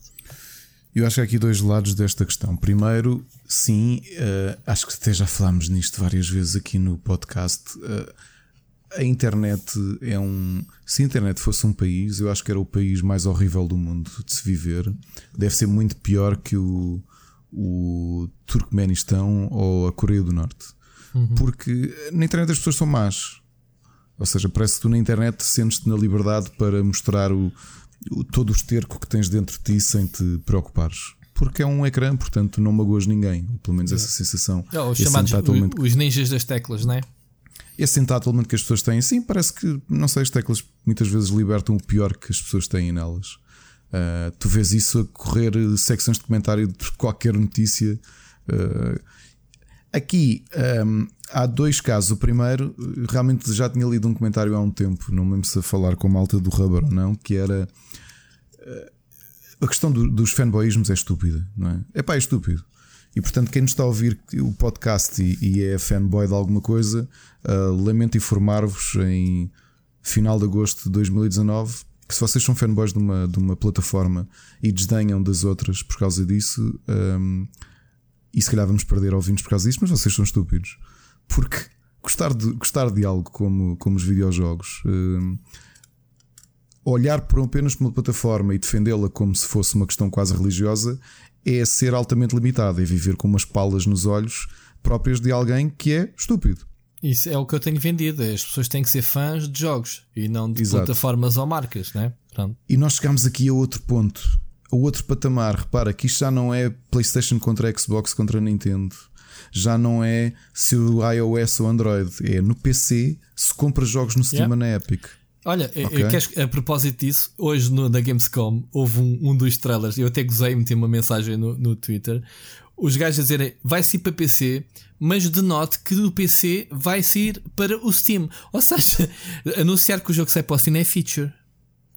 É um o feature. é irónico, não é? É irónico.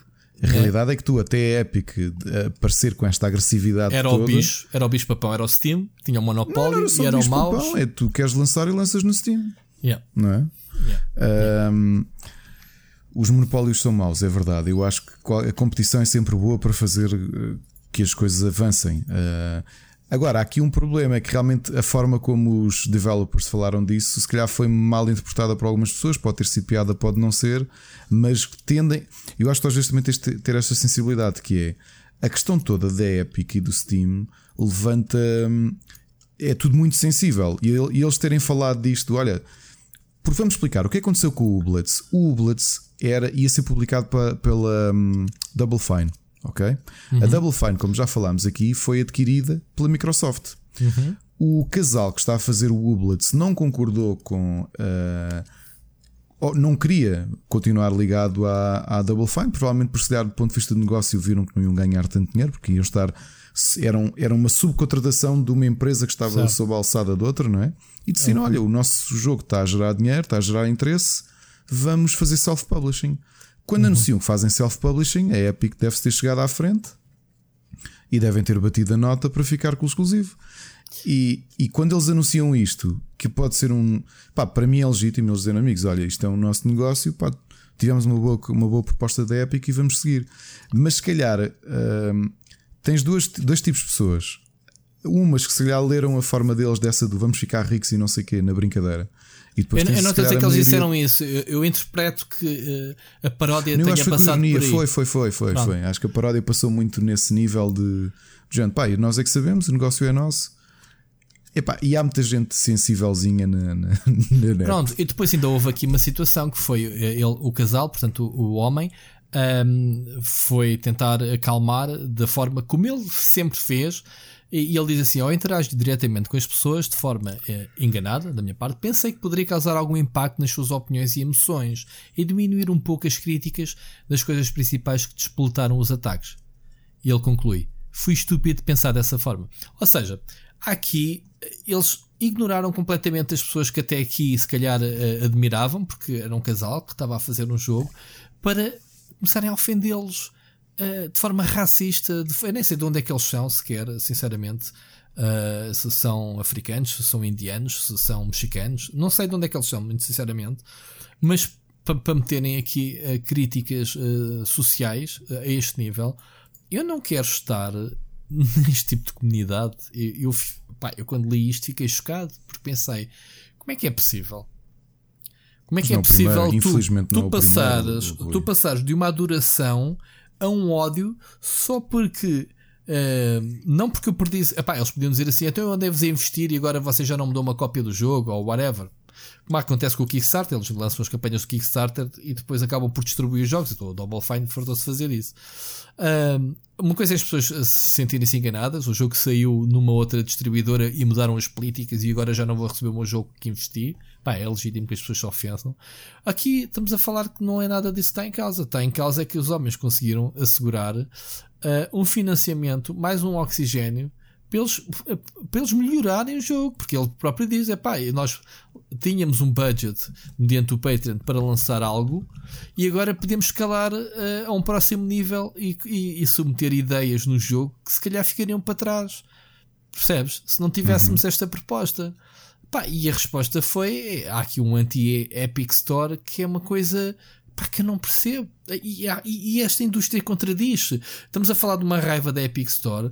Epic Store que é da, da Epic Games. Epic Games que fornece um motor de jogo a praticamente 90%, vai exageradamente, da indústria. E estamos a falar de um jogo com mais sucesso tem nos últimos anos, que é o Fortnite.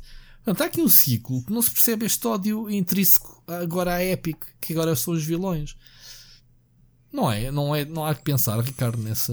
nessa Epá, eu acho que é por uma coisa.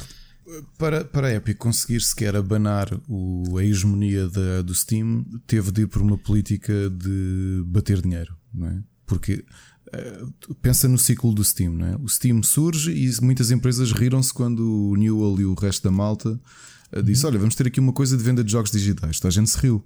Claro. Os tipos foram crescendo e de repente tu queres ter o teu jogo no Steam. Se tu não tiveres o teu jogo no Steam no PC, não vais vender. Não é? claro. A própria Ubisoft e, e, percebeu isso. Percebeu e tem lá os jogos à venda também. Lá os jogos, claro. A única que não tem é a Electronic Arts. Sim. As Electronic Arts vendem dois ou três jogos do seu catálogo anualmente. FIFA, as pessoas sabem onde é que encontrá-lo. Não, não precisa. É diferente. E, e o que é que acontece aqui com, com, com a Epic? É que obviamente está a pagar o, próprio criador dizia, disse de forma irónica, e acho que por isso é que a malta não gostou de, disso, era ele dizer: Ah, imaginem lá o que é agora nos videojogos também haver marcas a pagar exclusivos, tipo as consolas pagarem exclusivos, como o Netflix paga exclusivos, como não sei o que paga exclusivos. Epá, okay. a malta é que se dá, não está habituado. Epá, não sei, eu não consigo perceber. Uh, eu não consigo perceber. Eu, em geral, Rui, em geral, não consigo perceber o que é que leva alguém a a, a, ter uma postura de ódio para outra desta forma. Eu não compreendo isto na minha vida pessoal fora dos ecrãs e compreendo ainda menos nisto. Porque ainda por cima não é a primeira vez, e tu viste isso nos últimos dois anos, já uhum. viste isto acontecer várias vezes. Developers, e estamos a falar de developers indie até. Estou a falar de um Kojima. Estou Eu acho que este, este casal, por ser eh, mais aberto à comunidade, ficou muito mais exposta um, a esses ataques. Eles basicamente foram atacados em todas as redes sociais: Twitter, Reddit, Discord, ameaça de violência, tipo eu sei onde é que tu moras e vou, e vou e matar-te. Epá, isto é ridículo. Está bem. Epá, ó, ler estas coisas dá vontade de rir, ao fim e ao cabo, porque as pessoas são estúpidas. Mas, mas e se? Não é? E se? E se há mesmo um maluquinho que, que, que vai lá? Não é? Claro, claro. Epá, isto deixa-me pensar, este é uma, um marco de indústria que me deixa. Pá, de repente, isto não é assunto para aqui, é, o PC de repente dividiu-se. Ninguém estaria à espera que depois destas décadas todas entre jogas PC ou PlayStation e de repente chegas ao PC, espera, mas jogas PC onde? No Steam, na Epic ou onde? Não é? É, é, é, muito estranho também. A indústria Epá, acaba que entre os dois eu admito, pá, óbvio. E a malta às vezes põe-se a pensar na Epic, que a Epic surgiu há pouco, a loja surgiu há pouco tempo, mas não, já existe desde 2016. E, e são três anos e meio de uma empresa grande que se tornou ainda maior nos últimos anos tá bem, e que, cujo cliente continua a ser fraquíssimo comparado com o Steam. O Steam é claro. a, a, experiência definitiva de compra. Opa, okay? mas, mas há aqui duas situações. Em primeiro lugar, eu acho que a Epic não tem um compromisso que deveria ter com a loja, não contratou a equipa que deveria ter a trabalhar. Eles estão a falhar basicamente os, os milestones todos prometidos que, que traçou para 2019. Portanto, está atrás do schedule uh, de montes de coisas. Ainda agora, esta semana, estão a introduzir os cloud saves. Tipo, pá, isso devia ser uma coisa básica logo de lançamento. Uh, em segundo lugar, estás a falar que a loja existe desde 2016, mas para, para sustentar o Fortnite, para, para sustentar a loja de microtransações. Até o, como é se chamava? O Shadow, Shadow Complex, era assim que se chamava? O Shadow Complex acho que foi o primeiro jogo, sim. E, e também está no Steam, atenção. O, o, Shadow Complex foi dos primeiros jogos que eles lançaram lá para experimentar. Depois também tiveram MOBA, tiveram outros jogos. Ainda está no Steam o jogo? Deixa lá ver. Não sei se ainda estará, mas. Pronto. Tá, tá, tá, tá. tá. Um, aqui a questão é que. Uh, o, Steam teve também 15 anos para afinar a ferramenta. Repara, porque há aqui muita gente, se calhar, que nos está a ouvir, ou, ou há muitos jogadores que não conheceram uh, o Steam quando saiu, porque na, na, altura o Steam era impossível que se pensasse que, que a distribuição digital sequer iria fazer moça na distribuição de retalho. Oh Rui, mas é assim: hum? se eu quiser competir com o continente, Sim, não, não vais abrir o supermercado. Um Sim. Não vou começar o um negócio como Sim, o continente era quando abriu não, em Alfragido o primeiro, não é? Eu não tiro essa razão. Não tiro essa razão. Eles, não eles abriram a loja muito crua. E, e, novamente, não estou aqui a defender uma coisa ou outra. Epá, se me perguntares como utilizador se prefiro um ou outro, epá, prefiro Steam, de longe, porque a experiência claro, está toda claro está toda optimizada ali. Claro que sim, Agora, se eu vou ofender um developer porque sim, a Epic lhe bateu sim. dinheiro para ele ficar lá, é Sim, claro mas, mas aí eu respondo cá com, com o início da nossa conversa. Se eu quero muito jogar o jogo e esse jogo está na Epic, eu só chego lá, carrego uma vez para comprar, segunda vez para instalar, terceira vez play. Eu não quero saber de mais Exato. nada. Não quer saber de mais nada. Eu não quero saber que leve com splash de cremes, que leve com, com, com aquela porcaria toda que é a loja. Eu não quero saber. Eu só quero saber onde é que estão os botões para começar a jogar o jogo. O jogo corre, funciona bem. Ok, pode não gravar o cloud. hoje, hoje em dia é da mal. Mas pronto, estás a ver? Se eu quero jogar muito o jogo, eu não quero saber onde é que o jogo está. Chama-me racista se quiseres. eu não eu tenho exatamente a mesma postura. Pronto. É. Uh, se preferia, sim, prefiro ter tudo organizado numa loja só. Mas pá, se a Epic, a Epic tem tido alguns jogos que eu não. Epá, que só consigo jogar lá, então só jogo lá. Claro. Bom, está arrumado este assunto que me estava aqui entalado. Acho que tínhamos que falar sobre, sobre isto. Uh, espero também que os ouvintes nas redes sociais uh, se pronunciem sobre isto ou, ou que expandam uh, o que é que se terá passado mais para chegarmos a este ponto de violência. Mas pronto, vamos ouvir a segunda mensagem e hoje teremos três. Uh, e antes de ouvirmos a mensagem do, do Oscar Morgado, que nos mandou também uma mensagem, uh, quero-vos dizer que é muito fácil. Eu já sei que já nem preciso estar aqui a anunciar e estamos a andar a receber duas e três mensagens por semana, o que me deixa muito feliz. Uh, não se esqueçam, no Anchor tem lá uma ferramenta para nos deixar uma mensagem. Uh, é só carregar no botão, a mensagem de áudio vem, tem um minuto para dizerem o que quiserem, uh, contrapor alguma coisa que a gente diga, alguma pergunta, alguma sugestão de tema. Podem dizer o que quiserem que a gente coloca aqui. Se calhar podemos não meter no mesmo episódio, se não for numa semana será na outra, mas todas as mensagens serão, uh, obviamente, se forem corretas, se não forem mensagens de ódio ao Ricardo ou a mim, uh, obviamente que todas serão. Ou aos developers do Blitz. Ou aos developers, pois. Vamos lá então, Oscar Morgado, vamos ouvir a mensagem dele, ok? Saudações à malta do Split Chicken. Então, tenho aqui uma pergunta que vos ando para lançar desde a E3. Uh, eh, não estará seguramente dentro do tema, mas cá vai.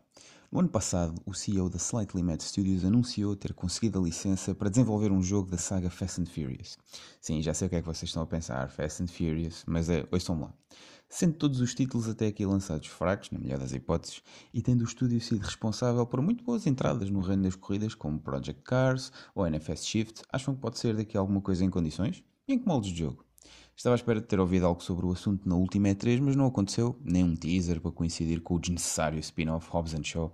Estarão à espera do próximo filme da franquia. Pessoalmente gostava de ver um semi-open world à moda dos velhinhos Midnight Club, com as várias cidades exploráveis da saga e seguindo parte desta história, estando limitado a cada vez aos carros contemporâneos de cada filme. Um abraço galináceo para todos. Uou. Um abraço okay. galináceo, estou cheio de apenas. Bom, isto era daquelas perguntas que eu não esperava ouvir, porque é daquelas tipo, olha, não acham que aquele jogo deveria sair tipo, what the fuck? é para marcar Oscar. Mas a pergunta foi muito boa. Não sei se coisa.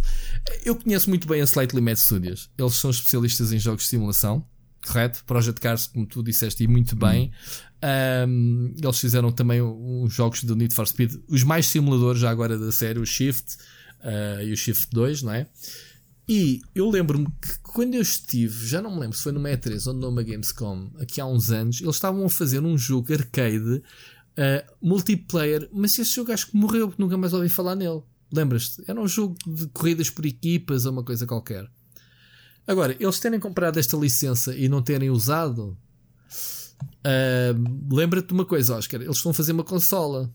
Portanto, uh, ter um jogo de lançamento numa consola, consola, né? Barra PC, whatever. A gente, é slightly mad, uh, né? Um, machine, como é que eles chamam? Já não me lembro. Poderia ser uma boa âncora um jogo. A uh, Madbox, desculpa, estava a ouvir-te. Madbox. A Madbox, sim, a Madbox. Yeah. Um, e terem um jogo baseado em, em Need for Speed. Em Need for Speed, em Fast, em and, Furious. Fast and Furious. Faz todo o sentido. Eu nem, eu, se, há, se há uma série que eu não percebo porque é que não há jogos anuais, é o Fast and Furious. Porque, porque fazia concorrência ao Need for Speed. O pessoal adora Need for Speed exatamente pelo azeitice, pela chunguice do, do tuning, não é? daquela parte mais uh, show-off Pá, e o filme, tanto que. Já que... agora vou deixar só aqui uma nota. Sabem quantos Fast and Furious eu já vi? Não viste nenhum. Nenhum. São muito divertidos. Uh, fazes mal, Ricardo. Não sejas uh, preconceituoso. Diz lá, não sejas snob. Não, os jogos. Olha, aliás, eu estou ansioso para ver este spin-off porque pá, é, são divertidos. São jogos que não lembra, são filmes que não lembram a ninguém. São uma espécie, estás a ver o James Bond, o que o James Bond Sim. faz com os carros. Algo multiplica por 100. Pronto. Uh, mas, são... mas, eles fazem, eles fazem drifts que Por causa do azeite, não é? Eles já não fazem drifts, man. Os homens já fazem. Os homens já combatem o crime. Os gajos ah, é? vão para o Ártico perseguir com carros submarinos. Pá, aquilo já tem uma escala. Ouve lá, os filmes faturam muito. Porque são filme pipoca de verão, meu. Tu vais e isso divertes. É, isso aqui é tão mal que é bom. É, um bocado por aí. Mas são bem feitos os filmes. Pronto, tem Eu acho que, olha, vendeste uma série agora que disseste vão para o Ártico perseguir submarinos com é, carros quitados, último. meu. Sim, é isso, carros quitados a perseguir. Eh, sim, houve lá uma cena que é, é tipo perseguir. Acho que é um submarino. Deixa-me cá ver o meu, o meu Alderon, o meu Citroën AX com Alderon a correr atrás do submarino no Ártico. Já vendeste, meu. Para mim já vou ver isso. Lá, ó, lá. Olha, porque... olha, eu só não acredito. Eu, por acaso, isto agora que ele disse, eu só não acredito que isso aconteça já, porque tens o problema do Madbox e tens outra. É que eles estão. O contrato com a Bandai para o Project Cars 3 também está, está, está no ativo. Sim, sim, está bem, mas homens podem fazer. Se têm tempo para fazer uma consola, não têm tempo para fazer eh, jogos paralelos. É, Opa, ou o Sr. Ian Bell, toca lá meter ordem na casa, quer dizer. A tu compra uma licença como o Fast and Furious e não tem tempo para fazer o jogo. É, é porque não precisam do dinheiro, porque isso daí é um caixa em pá, tipo. Então não é, é o que o Oscar está a dizer. Sai agora o spin-off, anunciarem nem que seja o trailer. Olha, a Gamescom não, não anunciaram nada, pronto, que eu tenha visto. Portanto, para mim faz todo sentido. Acho que é um, é um. Não me venham cá com tretas de licenciar vozes ou, ou fazer emotion capture dos atores. Ninguém quer saber disso. O que o pessoal quer saber é carros, o contexto. Só basta a, a marca Fast and Furious e depois faça um jogo de carros com tuning tipo Need for Speed. Aliás, até podia ser Need for Speed Fast and Furious. Estás a ver? Eu acho que já funcionaria. Eu gosto de Fast. Eu, não gostas de Need for Speed? Da série. Gosto, gosto, gosto, gosto. Pronto, porque são jogos divertidos, são jogos que a gente sabe que gosto. vai jogar e vai se divertir, não é simulador, é um jogo arcade. Colecionismo, carros, de peças dos carros. Uh, aqueles que querem levar as coisas um bocadinho mais além e fazerem o tuning e mexerem na, na, nas cenas dos carros. Pronto. Agora. Mas agora, só por curiosidade, a última notícia que há está quase a fazer um ano. Uhum. E olha que eu acho que a coisa está, está ainda a decorrer. Porque okay. eles foram buscar o game designer principal, um tipo chamado Paul Ruszczynski, que foi okay. o designer principal do MotorStorm Apocalypse. E foram buscá-lo ah, especificamente sim. para trabalhar dentro de um projeto, dentro de um projeto. da Slightly Mad, que não quiseram anunciar qual era, mas quase toda a gente acredita que, por todas as razões e mais alguma, que ele, vai estar a liderar, ele está a liderar a equipa para lançar o Fast and Furious. Faz, Portanto, isto é, foi é somar, um é ano, eu queria se calhar só 2020 é que. Mas é, é somar dois mais dois, foram buscar uma pessoa com muita experiência. Yeah. Da, estamos a falar do Motorstorm, estamos a falar do, do, do estúdio que já morreu, não é? Do, da Evolution, certo? Yeah. Uh, que foi desfragmentada basicamente quando lançaram aquele jogo da treta. Uh, e parte da equipa foi para a Codemasters o... fazer o. Uh, o último foi o Drive Club, foi o último filme que o jogo fizeram, não foi? Fizeram para a Sony o Drive Club e depois a partir daí a parte da equipa foi para a Codemasters fazer um jogo. Foi aquele jogo que não é carne nem é peixe, não é um jogo de carros, como é que se chama? É tão mau, pá. É, aquele jogo que o objetivo não é uh, cortar a meta, mas é jogar por equipas e, e fazer takedowns nos carros e não sei o quê. Ah, pera. Como é que se chama? É tão mal. É tão malzito. Bom, essa equipa, o jogo foi uma treta, uh, não vendeu e a equipa também já foi, uh, já foi desfeita. Mas pronto, faz sentido. O Bruto de Motorstorm, que eu acho que é uma série brutalíssima, não percebo como é que a Sony descontinua essa série. Um, On Rush. Ah, One Rush. One Rush é uma porcaria. Agora, um Fast and Furious com o pessoal, com alguém que esteja ligado ao Motorstorm, eu aprovo. Uh, portanto, Oscar, já sabes que o timing, como o Ricardo diz, foi anunciado ano passado, os homens ainda devem estar a fazer os protótipos, portanto, deve estar muito, muito verdito. A licença é muito boa. Uh, e os homens precisam de, de, de, adicionar ao catálogo deles. A Slightly Mad Studios tem-se tem -se especializado em jogos de carros, obviamente, simuladores, vá. Fazer Project Cars 3, tem TBA, podes crer. Ainda há aqui uma versão alternativa, o Project Cars Go. Estou aqui a ver no Wikipedia, nem sequer conhecia. Uh, mas pronto, os homens estão muito, muito ocupados a fazer consolas também de jogos. Portanto, curioso. Ok? Mais uma coisa a acrescentar, Ricardo? Vai não, ver os filmes. Não. Vai ver os filmes, man. Vai ver os filmes. Aquilo começa como novela mexicana, mas depois. Fazer medida, aqui uma promessa e. À medida, vou, à medida que avança. Sim, Alguém sabe mas... se tem alguma das plataformas, Netflix, HBO ou Amazon Prime, o Fast and Furious? Não sei, tiver, eu, também eu tens o telemóvel. Tens o telemóvel na mão, faz search, não sejas preguiçoso. Bom, vamos lançar. Temos uma terceira pergunta uh, do ouvinte. Uh, desta vez, mensagem do João Costa. E eu já ouvi esta mensagem, Ricardo, e só vais falar Ainda não tu. Ouvi. Vais falar ouvi. tu sozinho, ok?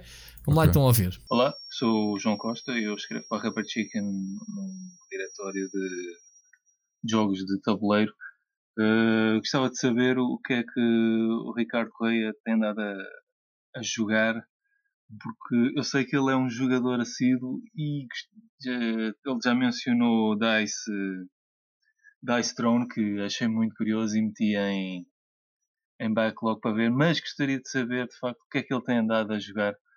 Uh, no entanto, Rui, eu gostava de simplesmente agradecer o excelente trabalho que tem andado a, a fazer e agradecer também o documentário sobre a Project Red, que de facto foi muito bom e, e ficou muito bem conseguido. Espero conseguir ouvir alguma coisa. Ok? Ah, pessoal, até já. Já agora volta. Obrigado, João. E, e é verdade, os documentários uh, que o Rui fez dois, fez dois documentários e que publicitámos na, na uhum. altura que ele os fez. Obrigado, São João. belíssimas peças de jornalismo em Portugal. Obrigado. E, e, ainda bem, eu sei que não te deu, não te dá views, mas dá-te outra coisa. Uh, é são é peças coração, do caraças. É. Obrigado. Olha, mas deixa-me já, deixa já matar a pergunta, João Costa. Uh, posso já afirmar categoricamente que o Ricardo levou para as férias nove jogos de tabuleiro e jogou bola. Okay? Jogou zero. Portanto, está aí a pergunta. O homem não tem jogado nada. Estou a brincar. Ricardo, responde não, lá. Não joguei durante as férias, mas em casa, em casa tenho jogado. Quando é que e... tu me convidas para ir jogar um jogo de tabuleiro, man? Por acaso tens de convidar para vir jogar? Tens de convidar a mim, aí eu estou farto de ter a minha esposa, porque a gente, eu ando a tentar convencê-la a comprar um jogo de tabuleiro que não seja o Monopólio, o Pictionary, estás a ver? Esse tipo Sim. de cenas. Porque ela não acredita nos outros jogos. Pá, também não acredito. Também não temos assim amigos com quem possamos jogar. Eu sou, eh, quando era jovem, jogava alguns jogos, mas não havia este tipo de jogos. Vá lá. Uh, o Dungeons and Dragons, pá, não conhecia quando era pequeno, não havia internet, não, não, não tive acesso, vá lá, a nada, mas jogava ao risco, jogava coisas que eu adorava, jogar tabuleiros, porque tínhamos é, amigos. tanta coisa com tão bons temas, olha. Eu estou aqui a fazer um esforço porque é mesmo. Espera, o que é que eu tenho jogado? Olha, das últimas coisas que joguei foi daquelas compras completamente por acaso no Amazon, porque precisava, no Amazon espanhol, estou a partir de 29 euros de portos de envio, não pagas Sim. desculpa, a partir de 29 euros não paga suportes de envio. E eu precisava de fazer ali uns 9 euros, porque pensei, pá, vou pagar 6 de portos de envio, mas se chegar aqui a este valor perto, tenho um produto, tenho um objeto e tenho os portos de envio gratuitos. E então uma das sugestões era um jogo chamado Gardens. E olhei para, para, para o jogo, vi umas reviews, vi, vi no Board Game Geek que ele tinha um bom rating e mandei vir um bocado à surpresa. O Gardens é um jogo curioso porque é de, um jogo de tile placement como o, o Carcassonne, portanto, todos, uhum. todos existem pilhas de, de, quadrados de cartão que tu não sabes o que é que estão do outro lado, uh, tiras e vais, vais colocar no, no tabuleiro, uh, junto aos outros quadrados que já lá estão. Aqui a diferença é que nós somos jardineiros, temos cada um, cada jogador tem dois peões, porque estas peças unem-se todas e fazem umas estradas e o objetivo é conseguir fazer conjuntos de canteiros da mesma cor. E isto assim explicado é uma parvoíce. Aliás, eu acho que podcast é das piores plataformas para, para falar de jogos de tabuleiro. Pois. Mas fazemos essa questão e esse esforço. É, mas a realidade é que é um jogo muito mais estratégico do que eu imaginei, muito simples de explicar e muito estratégico. Agora, um muito giro. Epá, tô, agora o problema. Ana, como é que se chama o jogo do que nós temos que o mundo que nós vamos avançando e o mundo está parado? Que as cartas têm. Solenia, exatamente. O Solenia foi dos jogos mais originais que nós jogamos. Tivemos aqui um grupo de amigos, um casal amigo em casa, que eu tinha comprado porque a capa é muito bonita. O jogo chama-se Solenia, saiu há poucos meses. E quando jogámos pensámos, epá, temos de comprar isto porque é muito original. Agora imagina o jogo. o conceito daquilo é: tu estás num planeta, o planeta deixou de rodar. Quer dizer que metade da, metade da população está às escuras, ou está de noite, e outra está de dia. E somente a população que está de noite não tem recursos, porque não pode ter agricultura. Okay. E então nós estamos a seguir um, nós estamos em Zeppelins a seguir outro, um Zeppelin principal que está a fazer um, a rotação da, da, do planeta a distribuir recursos. Então, como é que funciona o jogo? Há uma série de peças uh, encaixadas de, que representam a planificação do planeta, que são assim uns, uns Vs, e temos no centro o Zeppelin principal que nós estamos a seguir. Sempre que nós colocamos uma carta, nós temos que colocar uma carta em cima de umas pequenas ilhas flutuantes que estão à volta, estão na, na superfície do planeta. Quando aquilo tem um símbolo, faz avançar o Zeppelin, ou seja, tu pegas na peça que está mais atrás, rodas e do outro lado, imagina se ela estava dia, do outro lado é noite e pões à frente. É mais uma vez um jogo complicadíssimo de explicar, mas que eu estou a pensar seriamente em escrever o artigo porque é muito original o jogo. Tanto a ideia como a forma de jogar é mesmo muito, muito original. Um, tenho jogado esse e agora jogos mais simples. O que é que levamos para as férias? Love Letter, que é um clássico, foi desenvolvido por um designer japonês. São 16 cartas Há quem o jogue com cartas normais. Nós temos eh, uma, uma edição muito limitada que é a do Adventure Time. É um jogo com 16 cartas. Pá, se marcarmos qualquer coisa, é daqueles que vamos jogar. Porque é, eu acho que é um jogo. Até a tua, a tua mulher que não jogou a nada vai gostar. Porque hum, o jogo é simples. Eh, em cada turno temos uma carta na mão, vamos buscar uma segunda. E as cartas estão numeradas de 1 a 8 e têm uh, papéis diferentes, sendo que o 8 é a princesa. O objetivo é chegarmos ao final do jogo e termos a carta mais alta. Quem tiver a carta mais alta ganha a ronda. Só que depois cada carta tem poderes diferentes. Por exemplo, o primeiro são guardas, e quando jogas um guarda, podes perguntar a um jogador: tens o número 2, ou tens o número 3, ou whatever. Uhum. Assim sucessivamente. Ou seja, cada número tem um, um poder diferente. Epá, e, e, é divertidíssimo, é um jogo rapidíssimo. Jogas e, um e jogo Podes jogar com baralho minutos. normal, estavas a dizer? Podes jogar com baralho normal. Basta saberes os poderes. Sim. Podes ter repousados para, ser, para serem tokens de vitória.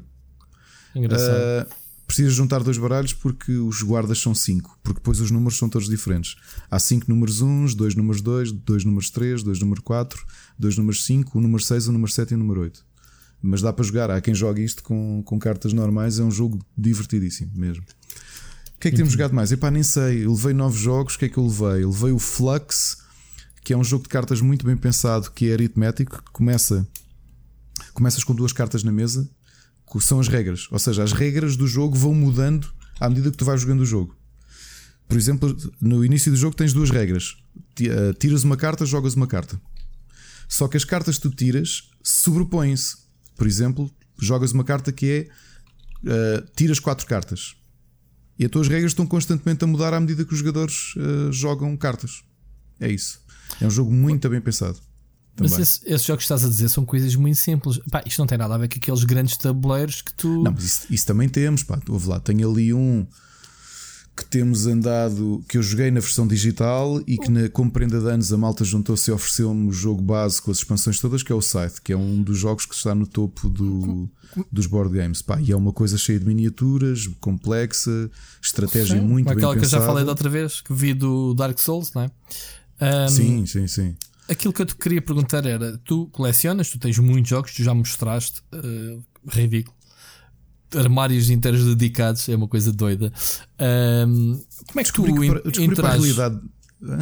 Como, como, é que eu é entrei? Tu, como é que entras? Ou seja, tu compras um jogo de novidade, jogas quantas vezes em média, arrumas, ou tens um jogo para cada ocasião, para cada época, para cada tipo de amigos? Tem jogos que se calhar nunca lhe pegaste? Como é que Sim, é, tenho, é a mesma cena tenho... da coleção de quereres ter porque gostas não, muito? Tenho alguns, tenho, tenho alguns que não tive a oportunidade de jogar. Tenho tentado jogar todos pelo menos uma vez. Uh, posso dizer, por exemplo, quando nós entramos nisto foi numa Lisboa Con de 2007 ou 2008. Fomos uma vez a Lisboa Con, este ano não decorreu e acho que não vai decorrer. Mas é assim, um, a par da Leiria Con, assim, os dois grandes eventos de jogos de tabuleiro, com milhares de pessoas a, é que os, os, as, as, as, mesas de, de, jogos de tabuleiro nas, nas nossas feiras nacionais, vá lá, porque aquilo está inserido, inserido também nos videojogos, epá, Sim, são tão aborrecidas e descaracterizadas são. e metidas a um canto. Uh, que eu até tenho pena e vergonha alheia de, estarem ali porque são. ninguém lhes liga. São, eu gostava de me isto são eventos dedicados. Isto são eventos dedicados. O ah. Lisboa Con e o Liria Con são só de jogos de tabuleiro. É lá que os designers vão mostrar os jogos, que os jogos são lançados. Ou seja, quem lá vai é porque gosta Só porque gosta de, de, jogos de tabuleiro, sim. Não vai lá ver youtubers de jogos de tabuleiro, não. Há um ou dois neste momento e que por acaso mexem-se bem. Mexem-se, pronto. Estava ah, é. a gozar, porque tu percebeste a pergunta. Mas, mas, mas, sim, mas por acaso existem e, e a malta que até é muito próxima das editoras e tem estado a fazer um bom trabalho de divulgação. Um, e pá, e entramos e fomos lá, foi no ano do lançamento do Dominion. E como sabes, o, o, nós temos esta história do Game of the Year nos videojogos, não é? dos diferentes Game of the Years, mas os board games têm o prémio. São assim os Oscars dos board games, que é, o, que é um, um prémio, quer dizer jogo do ano, mas que eu aprendi a dizer em alemão, porque é assim que ele se chama, que é o Spiel des Jahres, que é jogo do uhum, ano. Uhum. E é assim o, o, o, grande título. E quando saiu o Dominion, que é o pai dos deck builders, novamente deck builders, que agora estão a ser levados para os videojogos este ano com dois grandes jogos, com o Slay the Spire e o Steam World Quest. É um género que chegou agora aos videojogos, mas que nasceu nos jogos de tabuleiro, precisamente com esse jogo do, de um designer chamado Donald Vaccarino. Uh, e quando o jogámos, jogámos lá no, porque há muito, havia muitos jogos para, para, para, para demonstração e comprámos logo o jogo. E lembro-me que voltámos, viemos para casa e ficámos a jogar esse jogo até às 3 da manhã e tivemos para aí duas semanas em que a malta vinha todos os dias à nossa casa para jogar o jogo. E foi aí que começámos. E a partir daí o, o resto do nosso grupo foi comprando. Acho que o ano mais pornográfico foi aquele que em conjunto um, comprámos para aí 70 jogos. Quantos? 70 jogos. 70 jogos de tabuleiro. Sim. Uh, o que acontecia é que nós fazíamos fins de semana de board games, ainda não tínhamos filhos, portanto, sexta, sábado e domingo jogávamos à noite board games em casa uns dos outros. E o que muitos dos jogos o que aconteceu muitos deles foi: ok, temos aqui três jogos novos que chegaram, compramos esta semana, todos, né? Ah, cada um comprou um. Então vamos jogar a este, pumba, jogávamos, ok, próximo. Isso sabes, aconteceu em muitos jogos. Sabes qual foi a minha última sessão de jogo, como tu dizes, com amigos? Como? Se calhar vais-te rir, vais-te rir um bocadinho. A minha última sessão já foi, epá, fogo. Já foi há muitos anos. Posso dizer as pessoas com quem eu jogava, e tu vais te rir. Eu, Nelson, Nelson Calvinho, Gonçalo Brito, Gonçalo Brito e o Frederico Teixeira, não sei se tu conheceste, que era da não Mega conheci, Score. Eu conheci. Uh, ou seja, na casa do Frederico, na Amadora, íamos para lá jogar Dungeons and Dragons, em que o, o Nelson Calvinho era o, o, o Master, Master, o Dungeon Master. Uh, e, e, fizemos ainda, sei lá, três sessões, porque o, o Calvin é hardcore de, de Dungeon. O gajo tem uh, os livros, as regras, tem os dados, tem as cenas todas. O gajo leva para lá o saco cheio de, de, dessa tralha toda e obrigava-nos a contar as histórias e, e, a, e a, pronto, a fazer eh, roleplay, que é mesmo assim. E, e, pronto, foi a última Mas vez olha, que eu me lembro. também jogamos, roleplay também jogamos, board games também. Epá, eu aqui eu admito que, entretanto, por causa do Dominion, eu fiquei muito fã de card games. Uhum. Um, e acaba por ser um, o meu filho mais velho também, também está a mexer-se bem em card games. Eu até acho que já contei aqui no podcast que aprendemos a jogar, aprendemos a jogar Pokémon Trading Card Game os dois numa quarta e que no sábado fomos à primeira, à primeira jornada do campeonato nacional e que ele empatou com o Marco Janeiro na primeira ronda. Portanto, eu acho que isto não é de mérito do Marco, até foi mérito do, do, do meu filho, porque ele, ele tem mesmo pensamento de jogador. Muito ele na altura ainda tinha 5 anos. E pá, continuamos os dois a jogar a eh, vários board games. Olha, ontem jogámos o Keyforge, que, é, que foi criado pelo Richard Garfield, o criador do Magic the Gathering. Okay. Um, Epá, que é um jogo diferente. Eu já tinha jogado em dezembro com, com a Ana, até foi a Ana que, que comprou dois decks. Pá, que é um jogo diferente, que é. Hum, cada baralho é literalmente único. porque eles criaram um algoritmo, ou seja, tu tens um set base de 600 cartas e cada deck eles fizeram uma combinação diferente de cartas. E isso é físico? É físico. E imprimem? É isso tem um número Sim. limitado de, de exemplares, uh, não? Não, eh, eles até dizem que as possibilidades são infinitas, ou quase infinitas, mas uh, o, o, jogo para mim só tem um problema: é que esta questão, no Magic, tu podes tentar fazer um baralho forte, aqui os baralhos são fechados porque vêm todos com o mesmo nome na, no verso. Ou seja, okay. tu não podes tirar uma carta e pôr outra. Okay. E como é aleatório, quer dizer que há baralhos mais fortes do que outros. Porque imagina que tu, por acaso, se um baralho que diz um, pode jogar, dás mais um de ataque a todas as cartas Rui Parreira. Só que tu não tens nenhuma carta Rui Parreira no teu baralho, porque o jogo é aleatório. O okay. baralho é aleatório. Estás a perceber? As cartas podem não te servir para nada. Exatamente. É. O que é que ele tem de curioso do ponto de vista mecânico? Pá, que eu acho que é a parte mais deliciosa do jogo. Primeiro, porque combate é o foco, mas não é o foco principal. E depois, cada baralho tem três clãs, chamemos-lhe assim, três casas. Estás a perceber? Uhum. E tu, no início do teu turno, tens de escolher qual é que é a casa que podes jogar. Imagina que na mesa tens monstros dos três clãs, das três casas. Só podes, do diz, eu ataco a casa 1. Só podes usar aquelas cartas, os outros monstros estão em, estão em stand-by.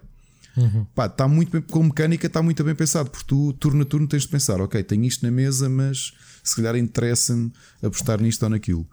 Pá, eu Epá, joguei... por... diz, diz, diz, diz, diz. Não, eu tava, ia só acrescentar que joguei Dungeons and Dragons também quando era puto. Já não me lembro que edição, pá, a quarta edição, uma coisa qualquer assim. Ah, se, não, é... não deve ter sido pá, a 3 a 3? A quarta acho que é relativamente recente. É recente, para... então não sei. É, Pronto, eu pensei que já ia para aí na, na, vigésima. Não, não, sei, não, não percebo nada. Não, não avançou tanto, não avançou assim tanto.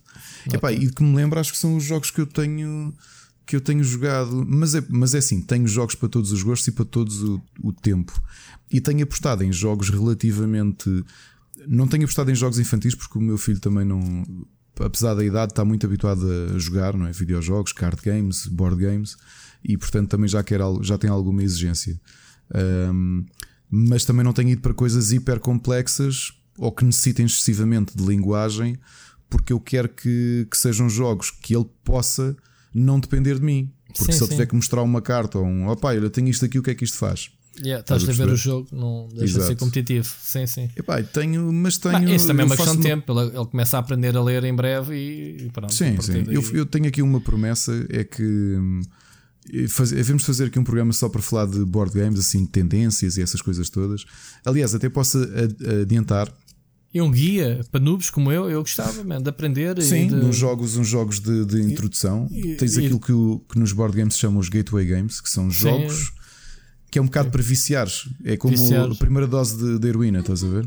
Sim, sim. O que é que são os gateway games? São aqueles jogos que tu convidas um casal como tu e a tua mulher e, a, e mais a tua filha, não é? Jogam então aqui e, inadvertidamente, ficam... olha, querem jogar um jogo e depois ficam agarrados. E quando dás por ti, quando dás por ti, andaste a, a pôr uh, louça que tens aí na sala, na arrecadação ou no sótão, e, e estás a substituir tudo por, por espaço para board games. Olha, e depois vais um dia chegar aqui à minha casa a dizer: Ah, isto é culpa tua agora estou agarrado e já me caíram os dentes e não sei o quê. Ai que graças. Não tens um joguinho para mim. Mano, isto já não bate, meu. Agora preciso de jogos mais pesados, daqueles de 12 horas. Opa, que eu acho que o, o é, é, os olhos comem muito. Uh, os tabuleiros, pá, há jogos muito bonitos em termos de tabuleira, temos Cada dos bonecos, coisas lá, muito pergunta, complexas. Pergunta a qualquer colecionador ou qualquer board gamer a sério Olha, hum. basta, a primeira pessoa, a seguir até podes abrir uma janela ao Marcos Janeiro e perguntar-lhe quantos jogos é que ele e a mulher compraram só porque a caixa era bonita. Só porque a caixa era bonita. Ah, bem. Tenho que um dia fazer isto. E a Maria João. Epá, mas é mesmo. Este, este Solénia, que nós jogámos com uns amigos nossos, eles compraram porque na loja olharam. Epá, e depois daqui a bocado já mando o link e até vamos pôr depois partilhar isso para vocês verem. A caixa é tão bonita, mas tão bonita que é praticamente impossível. Tu nem, tu nem queres saber o que é que é o jogo. Já agora, como é que se chama aquele jogo do. Epá, como é que se chama o rapaz que trabalhou com vocês e depois foi para a Alemanha desenhar jogos de tabuleiro? Como é que ele se chama? Um... Trabalhou connosco? Não, não trabalhou connosco, é o Manuel Correia. O Manuel Correia trabalhou no Rubber? Uh... Não. Ah, não, desculpa, estou a fazer confusão. Não, ele era do. Ai, que prejuízo, não era do Rubber, era do. Ai, o pessoal que espia cascalho, man. Como é que se chama? Eu estou tudo queimado, o que é que se passa? Os meus amigos, o Pedro Nave e afins. Um... Ai. Opa, o, o pessoal bué da ácido antes de vocês aparecerem. Ah, onde estava o, o Tiago Franco. O... Sim. Ai que estupidez, meu. Estava a falhar o nome também. Também, é pá, pronto, não interessa. Ele é desse grupo. E ele está a desenhar, a profissão dele é, não é? Ele, ele, é. ele, ele, desenhou um. Foi vendido um jogo com a assinatura dele e tudo. O Super Hot, o Super Hot, o card game, acho que era feito por ele. O Super Hot já foi feito por ele, mas já foi licença, não é? Mas ele Sim. tem jogos de assinatura dele. Pelo menos, uh, lembro-me da altura dele.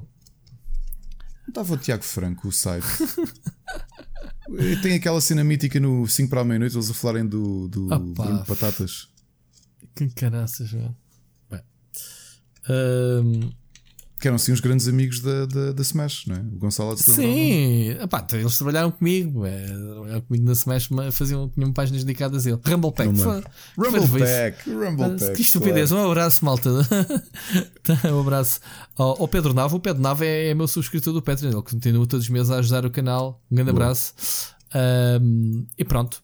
Uh, jogos de tabuleiro é isto. É, mas Olha, vamos até... falar aqui de um episódio só de jogos de tabuleiro, fazer aqui umas sugestões. E pá, que é uma coisa que eu já há muito tempo, até, até te queria dizer, não há, muito, não há muitos sites uh, lusófonos então, uh, não tens praticamente nada, a uh, falar de jogos de tabuleiro. E por acaso temos cá o João Costa, uh, que é, acho que é um dos organizadores do grupo de Board Gamers de Cascais, que é um encontro que eu nunca fui e que lhe digo agora, e agradeço-lhe a, a pergunta ele foi maroto, ele, ele quis foi enfiar aqui board games. Uh, uh, uh. E, e, mas queria lhe dizer que, que, já anda há muito tempo a tentar ir a um encontro dos, dos board gamers de Cascais e vou tentar ir no, nos próximos tempos.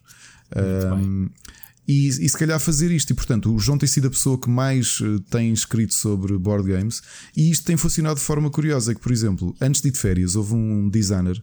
Então, mas olha lá, se ele, se ele escreve sobre board games, não era, não eras tu que lhe tinhas que perguntar a ele o que é que anda aí de novo?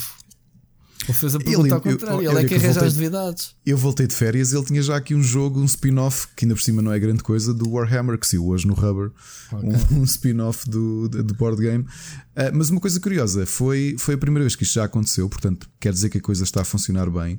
Que tivemos um designer. Um, que me mandou um mail porque vai, mandou, está, deve estar a chegar o protótipo, protótipo já uma cópia, uma cópia de venda de uma adaptação de um franchise muito conhecido e já com umas boas décadas que ele foi convidado a fazer o board game e que já tem muitos outros board games e que, e que até ficou contente de fazermos um, uma, um stream no Facebook de entrevista para ele falar do, do processo todo e da carreira dele. E Muito portanto bem. já foi ele a procurar-me e isto estamos a falar de board games, portanto já é bom sinal. Fiz. Olha, já estamos no mais que o nosso tempo, acho que batemos o recorde de tempo, mas eu não queria deixar de fechar deixar de fechar, sim, deixar de fechar este podcast sem falarmos de o que é que andamos a ver, a jogar. Tu foste de férias, mas uh, eu fiz muita coisa nestes 15 dias. Não sei ah, se eu também, saber. eu também disse que eu não joguei nada, mas fiz uma coisa. Eu acabei montes de séries nestas férias. Mas montes. Estou a falar que a última série que Tens acabei foi a Hora do Almoço. Para falar disso. 30 segundos, olha, acabei Boston Legal Portanto, devorei a série em três semanas. Não, não, acabei. Okay. Não tinha acabado ainda. Boston Legal, The Boys, que depois The podemos Boys. deixar para depois, porque ah. eu já li a ah. banda desenhada e queria falar da diferença entre a banda desenhada oh, e, o, okay. e a série sem, sem spoilers. Okay. Um, Good Omens finalmente o acabei. Eu também. Está, está, realmente muito bom em comparação com o livro, que eu tinha adorado o livro. Não American livro. Gods acabei a segunda season. Casa de Papel acabámos a terceira season. Uh, Orange is the New Black acabámos também a série. E. Brutal. E hoje, como estou agora com um hiato de séries, uh, queremos ver o Glow, uh, Season 3. Sim, também está na minha lista. Eu não vi. Vai ser provavelmente a próxima coisa que vamos ver. E eu vou dar uma oportunidade a uma série que eu estava na minha watchlist há muito tempo no Amazon, que é o The Man in the High Castle, okay. a adaptação do livro do Philip K. Dick, que é uma América um, paralela em okay. que. Em que a Alemanha ganhou a guerra. É, Exatamente, em que são dominados pelos nazis. Yeah. Eu tenho essa na minha lista. Aliás, no fim do mês, como tu sabes, acaba-se o Amazon e eu quero ver essa. Antes dessa, quis ver o Hannah, a série, porque vi o filme e adorei. Vale a pena. Uh, eu estive a olhar para ela há bocado a... e pensei em vê-la. Eu estou a meio, gosto muito do ator, que é aquele gajo que fez o, o Robocop, a segunda versão, e, e que fez a série do Netflix de ficção científica que eu não me estou a recordar o nome, mas é das melhores séries de ficção científicas que eu já vi. Hoje estou naquele dia que eu não me lembro de nada, mas uh, vocês sabem. Um, vi o God Omens também. Uh, e é genial, não é? Epá, é muito bom, se bem que não percebes muito daquele humor. Eu, eu conheço ah, aquele que eu conheço do, do, do, conheço mais o. Não, o Terry Pratchett. O Terry Pratchett, que estupidez. O, o, aquele, humor, aquele humor é Terry Pratchett. O Neil Gaiman. Pronto, é, é mais ficção científica, não é? É mais, eu acho que é mais o ambiente. Não é que o Terry Pratchett não seja bom, mas aquelas piadas são okay. Terry Pratchett, mas assim. Eu, Terry Pratchett, conheço Discworld e é dos jogos, ok? Ah, pois. Pois é que os livros são 52. Também é uma, é uma série de livros que eu, que eu estou para mergulhar. Aliás, tenho ali no iPad o primeiro. Porque 52 pensei, é livros? Sim. Aí, eu pensei, é agora que eu vou ler. Que malucos. Uh... Bom, uh, acabei de ver uh, o 100. Pronto, esta season não está tão boa a meu ver, mas pronto, move on. Uh, e vi o Aquaman, já que falamos aqui de super-heróis, e acho que é dos melhores filmes da DC dos últimos anos. O que não é dizer muito. O que não é dizer muito. Epá, eu acho que aquilo em termos de efeitos especiais, a própria história está fixe, uh, mas os efeitos especiais de, de pessoal que interage dentro d'água parece credível. Estás a ver? Ok. E o mundo que eles criaram da Atlântida, eu acho pá, que está muito bom. Eu gostei, vi, vi ontem e, e, pá, e, e curti. Um, já em jogos, epá, gastei as minhas 52 horas a, a acabar o Fire Emblem. Ok, fiz a review, podem ver é um dos jogos do caraças, mano. É um jogo one para quem gosta de, jogos da série. Vamos ter um debate tão grande os dois, mano. Uh, pronto, tu não estás a gostar, estás a achar uma seca, não estás para aí virado, já estou a ver. Bom, é, depois falamos. Então, isto alonga-se o programa mais uma hora. Não, não podemos, já estamos quase com uma hora e quarenta e este, isto vai arrebentar. Bom, não podemos fazer tanto tempo, mas pronto. Uh, o Farlon Cells é um jogo que eu já te recomendei ao início. São três horitas, é um jogo introspectivo, é um jogo pá, good vibes, uh, temos de solidão, pá, é muito fixe. Depois, uh, estou a jogar dois jogos que estão embargados, pá, mas a gente pode dizer que o Hostel Chain, não vou dar opinião, tu também estás a jogar, né? Jogaste uns minutos, uhum. disseste. E um jogo que eu quero não, fazer. Esse, esse já vou com umas horinhas. Joguei uns minutos nas férias, mas desde que voltei. Sim, sim, sim. Vai ser em que capítulo? Acto já agora? Só para me orientar. Aquilo são 10. Eu estou no terceiro. Pronto, não interessa. Só, só, só dizer Estou no quarto ato. Quarto? Bom, são uhum. bem grandes, são muito fixe. Bom, estou a jogar o Decay of Vlogs. Não sei se tu já apanhaste esse jogo, mas uh, eles enviaram-me. Uh, a chave. Olha, esque esqueci-me de os chatear. E, é, tens de pedir no Keymaler. Pede no Keymaler, que é lá que eles estão a distribuir o jogo. É, sim, também tá podes pedir diretamente. Pronto. Uh, sim, epá, sim. É um, vocês, vocês, malta, que acham que. Só vou dizer isto, está embargado, não vou dizer mais nada. Uh, se acham que o Sekiro é difícil, pronto, só digo isto. Tem que chegar o DK Vlogs. Olha, houve um streamer americano que apanhei no fim de semana que quebrou o embargo e, eh, e até estava lá o pessoal do DK. Tipo, houve má comunicação e houve ali confusão sobre, sobre se podias ou não fazer streaming já. Mas o gajo fez e depois até recebemos uma reprimenda de, da editora geral através do Keymaler a dizer ah, já há pessoal aí a fazer streams, já está a quebrar o embargo, estejam lá atenção a essa cena. Pronto, mas ri-me, porque eu apanhei mesmo no início da stream e ele estava com um sorriso na cara muito grande. E eu vou jogar o daquele vlog, está com um ambiente brutal, está bem da fixe. E eu que já tinha jogado umas horas o jogo, disse-lhe assim na stream: Olha, daqui a 10 minutos eu quero ver esse teu sorriso na cara como estás agora. Não foram precisos 10. O homem com 6 ou 7 minutos de jogo já bufava. Muito bom. Portanto, pronto. Uh, a ver se até ao final da semana no embarque tenho review disto. Depois vocês veem o que é que eu penso então sobre o jogo. E pronto. Muita coisinha, muitas séries. Uh, muitas séries para ver, muitas coisas que a gente anda a ver. Ricardo, é tudo. Por minha parte hoje. Da minha também. Da tua também. Vamos assim Só uma tipo... nota, só uma nota, eu tenho que vos contar isto. O, o Rui fica sempre chateado comigo, especialmente hoje, que eu voltei de férias e não olhei para um, para um documento que nós temos, onde temos assim umas palavras-chave só. Nada mais ou menos para seguir o que é tá que. Louco. Para saber o que é que nós, o que é que vamos fazer. E ele disse: Pá, e agora como é que fazemos o programa? E eu disse: Não, vamos fazer o programa. E é sempre assim. Meus amigos, é sempre eu digo assim. assim vou, vou, não vamos ter nada para dizer um para o outro. Pronto. E depois Exato. chegamos e batemos o recorde de tempo.